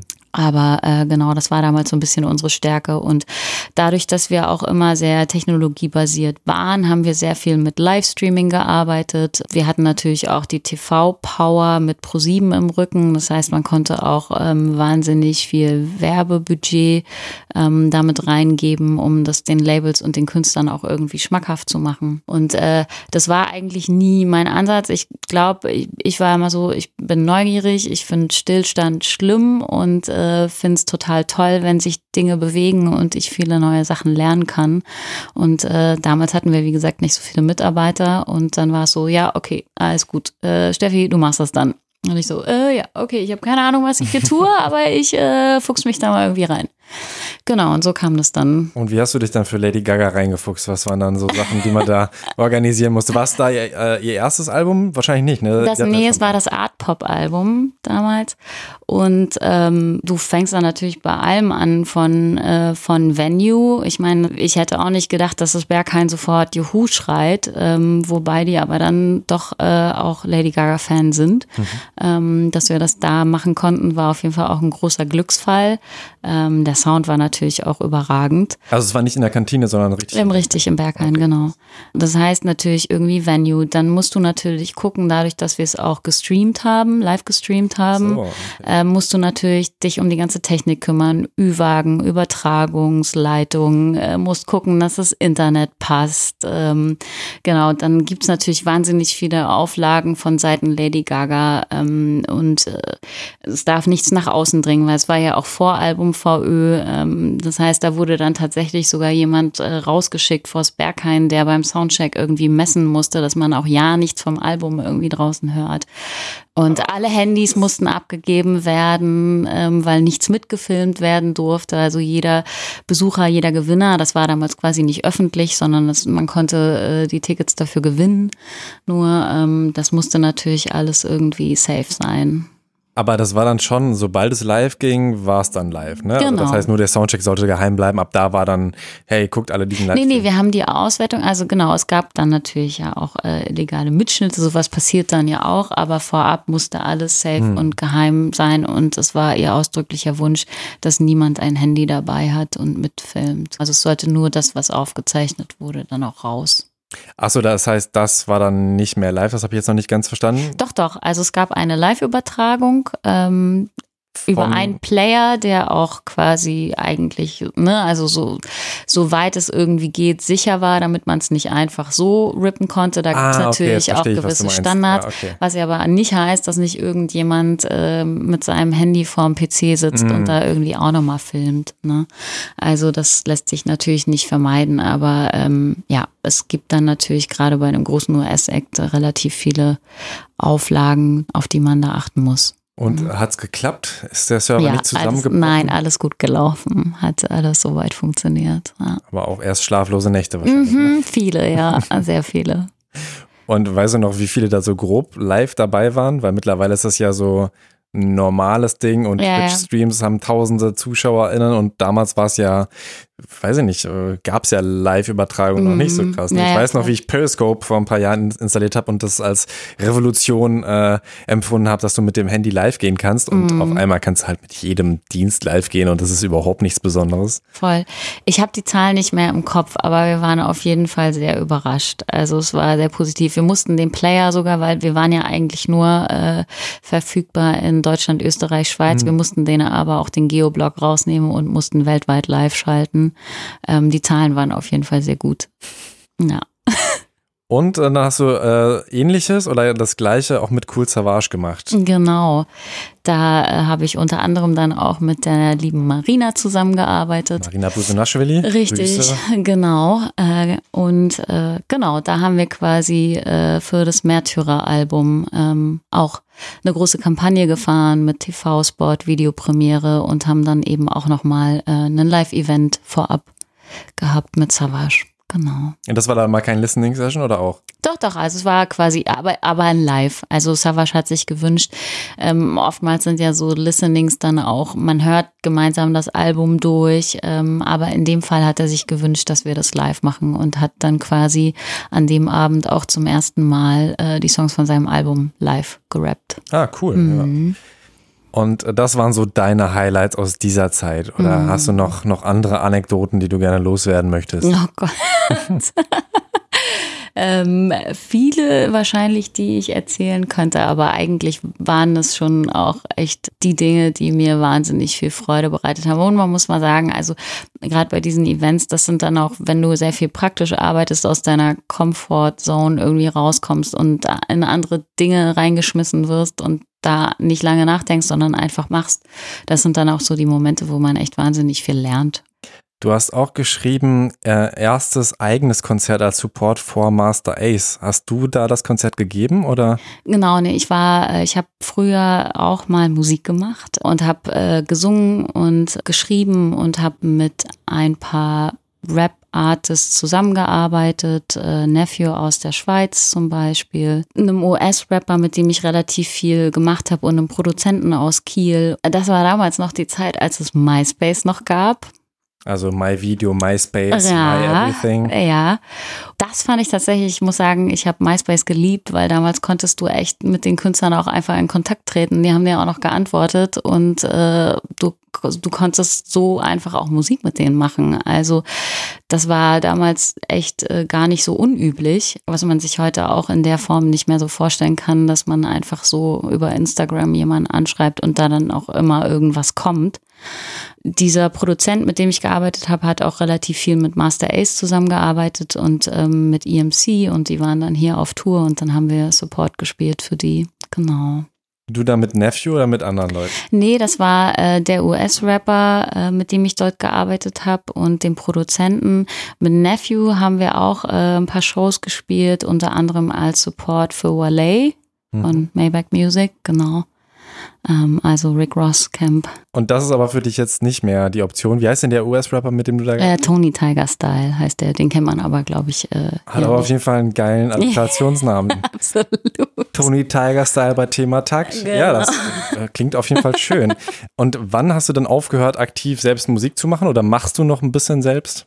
Nee, also ich, äh, also ich merke schon, manchmal fehlt mir das schon und äh, ich habe auch noch mein Piano zu Hause und ab und an ähm, gieße ich mir dann ein Glas Wein ein und dann setze ich mich zu Hause ganz romantisch ans Oh. Klavier. Das passiert schon durchaus manchmal. Ähm, es gab auch ein paar Produktionen äh, in der Vergangenheit, wo man ganz schnell mal eine Studiosängerin brauchte und ich dann kurzfristig, weil es nicht anders ging, äh, eingesprungen bin. Na komm, du hast doch gesagt so, hey Leute, ich glaube, da fehlt noch eine. Nee, tatsächlich nicht, tatsächlich nicht. Das würde ich nicht machen, echt nicht. Weil ich da, ich versuche es dann schon zu trennen und irgendwie äh, will ich mich da auch nicht aufdrängen. Das ist, äh, war dann wirklich so ein Schnellschuss irgendwie, okay, morgen müssen wir das Master rüber schicken und da soll aber noch eine weibliche Sängerin rein. So, was machen wir jetzt? Wir finden bis morgen keine Sängerin. Sowas passiert und ähm, selten, aber es passiert dann manchmal und da habe ich auch Spaß bei. Ähm, das macht mir gute Laune, das ist auch schön. Aber ich bin mittlerweile völlig fein, äh, damit das nicht zu tun, aber mein musikalisches Wissen auf der Ebene, auf der ich jetzt agiere, irgendwie mit einfließen zu lassen. Und irgendwie bin ich dann ja doch manchmal dabei, weil dann bist du trotzdem manchmal mit im Studio und äh, gibst Input und ähm, das sind schon auch die, die Abende oder die Tage, die dann auch echt viel Spaß machen, ähm, wenn man mal weg vom PC kommt, aber völlig fein damit. Und du bist auch beim Verlag oder machst du das für Umme? Nee, Leute, ich bin nicht mal bei der ah, GEMA ja, gemeldet und es gibt Songs von mir auf Spotify. Das ist jetzt. Da gibst du hier die ganzen Tipps raus? Richtig gut. Selbst nicht? ich weiß. Also man findet dich auch noch unter Soulies, ne? So wie Nein, äh, findet gar nichts, findet man da gar nichts. Ich lasse das heute alles noch sperren. Ähm, doch, es könnte schon sein, dass wir, man noch was deswegen findet. bist du doch hier. Wir, begeben, äh, wir geben jetzt auch bekannt, dein erstes Album steht in den Startlöchern. genau. äh, Patrick, äh, können wir mal über einen Vorschuss reden? Genau. Nee, also man wird sicherlich noch irgendein Geheimnis aus der Vergangenheit finden, ja. Geil, ich, ich werde auf jeden Fall nochmal recherchieren. Übrigens auch äh, äh Sci the Prince hat sich, glaube ich, aufs ähm, Kanye West Album damals geschmuggelt, weil äh, er einfach äh, seinen Part aufgenommen hat, als äh, alle schon raus aus dem Studio waren. Das ist spät aufgefallen und äh, sie haben fanden den Part Aber, geil. War das, ja, siehst du? Also wenn du da nochmal ein, zwei äh, Zusatzstimmen zugeben möchtest, Überraschung. Tada! Ja, geil. Ich würde nochmal auf ähm, Producer kommen, das habe ich jetzt ganz vergessen gerade mhm. nämlich, weil da die Arbeit ja dann noch, noch mal ein bisschen anders ist und ich habe auch häufiger schon gehört, dass gerade die auch äh, häufig dann irgendwie hinterherrennen müssen, dass ihre Beats dann einfach benutzt werden und mhm. sowas. Ähm, ist das auch ein großer Punkt, der immer noch da ist, wo ja. man der hinterher ist? Absolut, absolut. Also gerade Rapper, ich meine, da läuft die Zusammenarbeit ja oftmals noch ein bisschen anders. Auch da ist irgendwie Rapper XY ruft an und sagt, äh, ey Digga, ich bin gerade in der Stadt, ich hab Bock heute Abend auf eine Session und äh, kann ich vorbeikommen. So, so läuft's dann oftmals ab. Dann kommen die vorbei, dann hat man irgendwie einen niceen Abend äh, und sitzt dann bis morgens um fünf im Studio und äh, dann wird irgendwas aufgenommen. Dann hört man erstmal nichts und dann ist es tatsächlich, gibt's dann doch auch öfter mal die große Überraschung, wenn irgendwas released wird und äh, vorher nichts geklärt wurde. Der Fall kommt dann doch relativ relativ häufig auch vor, ja. Oh. Mhm. Und dann schaltet man einen Anwalt ein.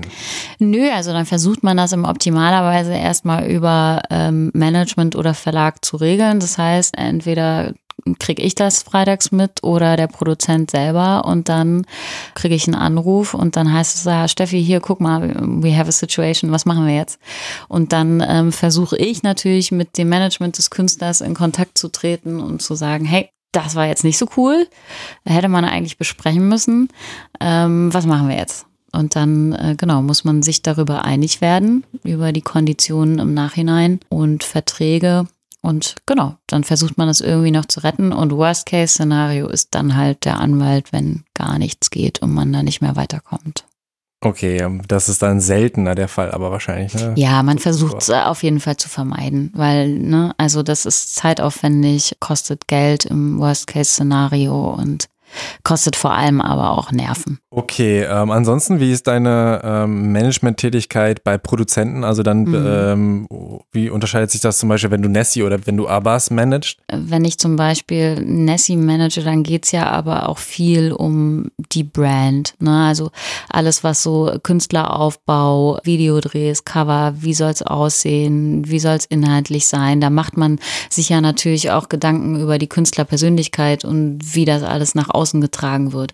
Beim reinen Produzentenmanagement geht es ja meistens tatsächlich eher darum, den Produzenten Aufträge zu besorgen, also Producer-Aufträge, das heißt, du connectest äh, ihn mit äh, Managements, mit Künstlern, versuchst Sessions zu organisieren. Reine Produktionsaufträge gab es früher, das heißt, dass auch Label XY auf dich zugekommen ist und gesagt hat, wir haben hier Künstler XY und brauchen dafür äh, eine Albumproduktion, ähm, kann das nicht einer eurer Produzenten machen.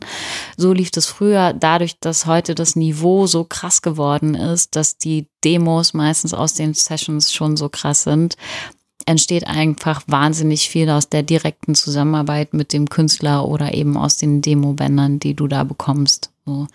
Ähm, und dann produziert es meistens auch derjenige aus, der in der Writing Session mit drin war, der Produzent. Genau.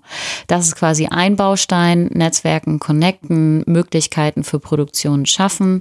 Und dann kommt der nächste Baustein und das ist dann natürlich gerade die Verhandlungsbasis, Abrechnungsbasis, Lizenzabrechnung hinterherrennen, Buchhaltung bieten wir meistens noch mit an. Das ist ein Service, weil das ja auch irgendwie ein Baustein ist, den viele Produzenten nicht gerne machen. Äh, Thema Steuererklärung, all diese Geschichten, das sind dann so ein bisschen die Baustellen, Verhandeln, ja. Ähm, Verträge. Du wolltest gerade noch aufzählen, wen du managst und dann sind wir bei ja. Nessie hängen geblieben genau. und dann war es das und am Mikro hängen geblieben. Also Nessie äh, zum einen, dann ähm, habe ich noch das Artist-Projekt von äh, unserem Produzenten Abbas und Explosive bei mir. Das nennt sich To the Moon. Geht ein bisschen in die 80s-Richtung. Da gab es äh, eine erste Single mit Edin, die wahnsinnig gut funktioniert hat. Die letzte Single war mit Nico Santos. Ähm, der Vibe ist so ein bisschen 80s-mäßig, äh, aber trotzdem auch urban, würde ich sagen. Und dann ähm, habe ich quasi äh, viele Produzenten, die ich noch manage. Wen? Äh, Schau, so, Shoutout, Shoutout, Shoutout, Shoutout. Okay, also dann habe ich Nanjan van der Thorn, der auch sehr viel ähm, im urbanen Bereich macht, viel für Nessie, aber auch wahnsinnig vielseitig aufgestellt ist.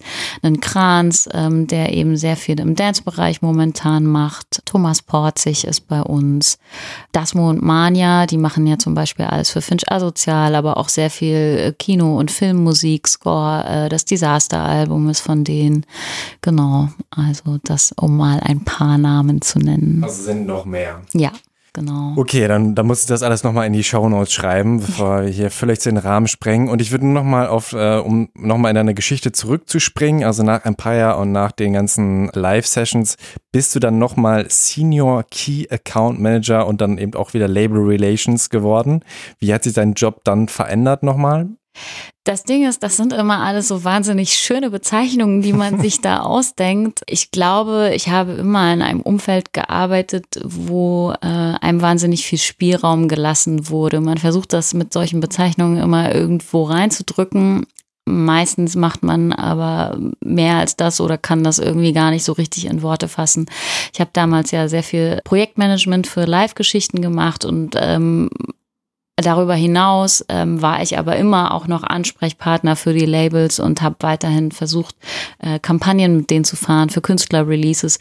Und im Endeffekt, ähm, ja, hat man dann irgendwie versucht, das links und rechts wieder mit den Namen aufzufangen. Also es war eher ein fließender Übergang. Du ja. hast im Prinzip versucht, ja. dass Empire möglichst mit vielen zusammenarbeitet. Genau. genau. Und wie ähm, kam dann der Wechsel, also vor knapp drei Jahren dann eben zu We Publish mhm. Music und in den Verlagsbereich? Ja. Also es war so, dass wir mit Empire, also ich sage mal so, irgendwann hat sich das für ProSieben in der Form so nicht mehr rentiert. Wir haben ja Empire damals auch, also den Streamingdienst an dieser abgegeben ähm, und hatten dann quasi keine technologische Plattform kurzzeitig, die dahinter gesteckt hat, waren dann sehr redaktionell und haben eben viel ähm, Eigencontent produziert mit Konzerten. Und irgendwann hat das alles so nicht mehr funktioniert, weshalb ähm, die Firma dann auch dicht gemacht wurde.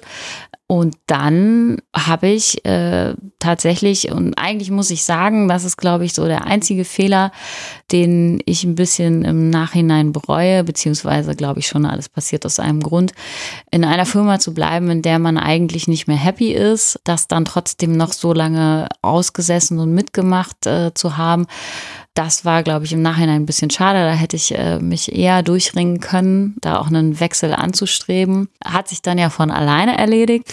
Und dann habe ich gedacht, gut, okay, du hast dir irgendwie ein Netzwerk aufgebaut und eigentlich, du hast, warst jetzt sehr technologiebasiert in der Musikbranche unterwegs und eigentlich hättest du aber nochmal Bock, näher am Künstler zu arbeiten und näher an der Musik.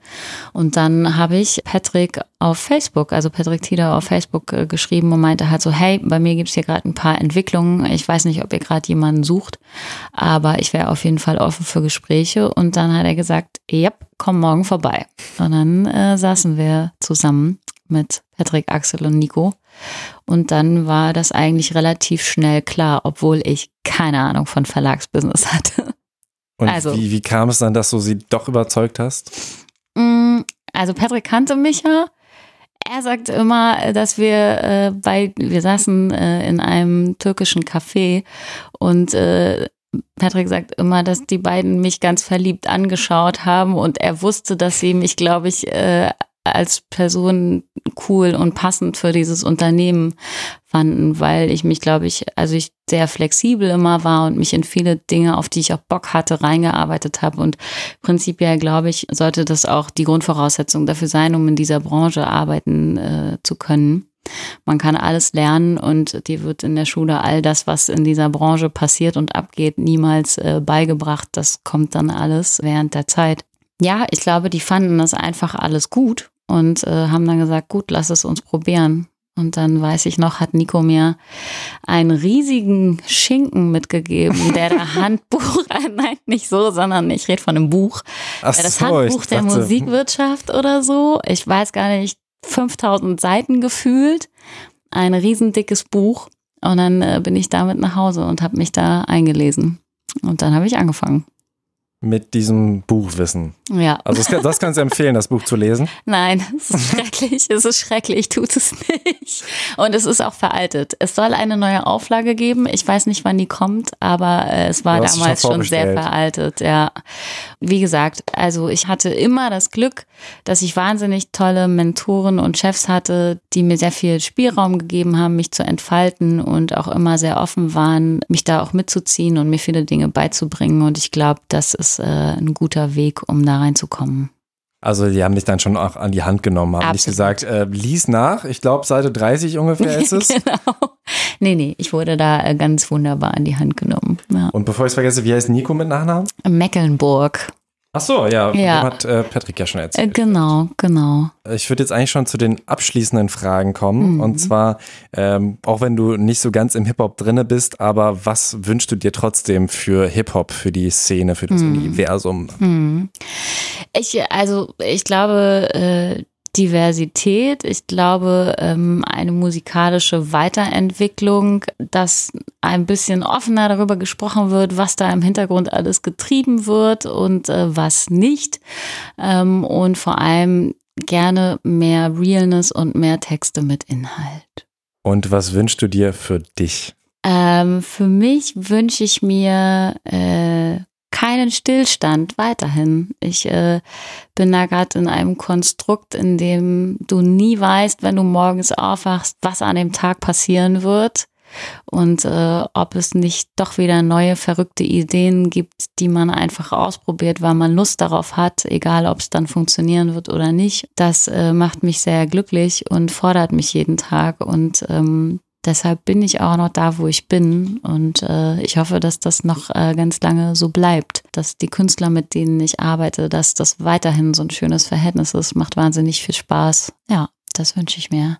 Und dass dein Soloalbum einschlägt richtig, wie eine Bombe. Richtig, genau, nicht zu vergessen. Und dass ich mich irgendwann doch bei der GEMA anmelde. Sehr gut. Hm.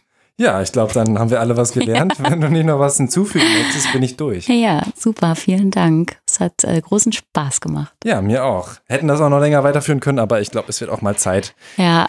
Ich äh, habe euch, glaube ich, eh schon alle überfordert. Sieht's mir nach. Wo kann man dich erreichen und wie kann man ähm, bei dir äh, gemanagt werden oder so? Ja, also im Optimalfall einfach äh, Demos schicken ähm, an. Soll ich schon meinen Kontakt jetzt hier auch direkt? Ja, hau raus sr.dasmaschine.com äh, alles klein und zusammen. Und da könnt ihr eure Demos hinschicken und äh, wir hören uns wirklich alles an. Aber es gibt auch schonungsloses, gnadenloses, ehrliches Feedback. Ach krass, ja, das, das ist ja nicht häufig, glaube ich, ja. dass es da auch Feedback gibt. Aber das ist doch schön. Ja, dann hoffe ich, dass da auch ganz viele E-Mails jetzt ja. herangespült werden. Ja, das hoffe ich auch. Vielen Dank für deine Zeit. Ich danke dir und äh, bis bald.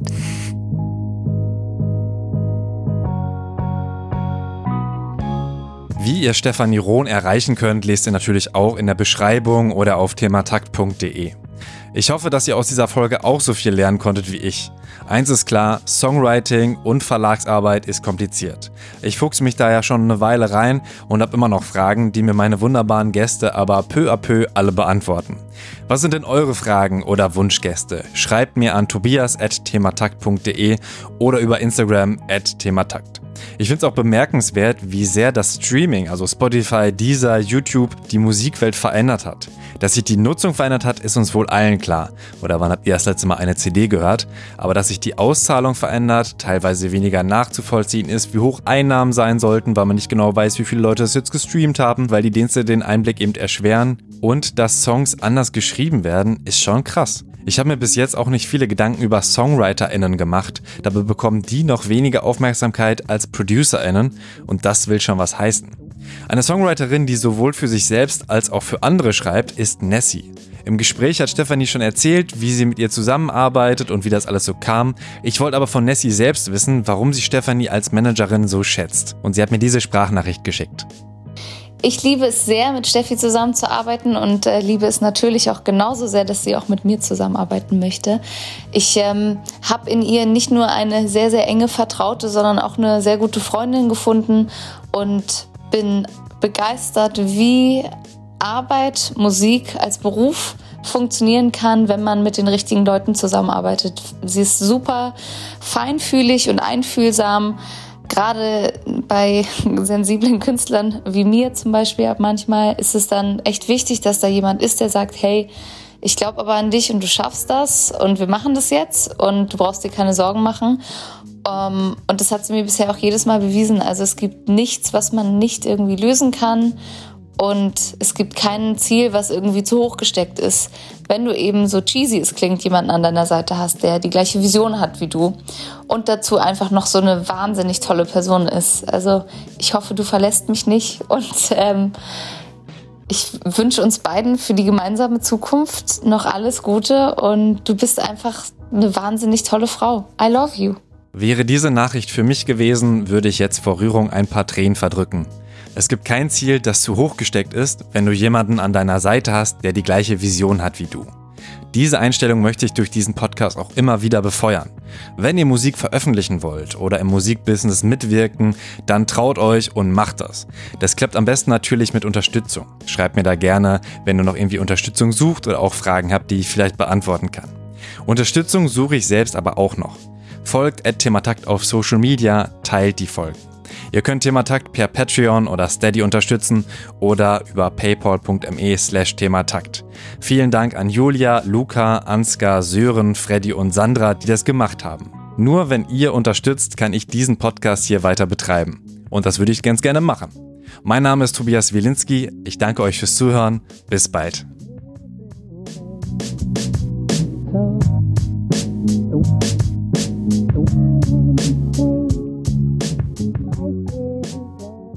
Thema Takt, der Hip-Hop-Business-Podcast.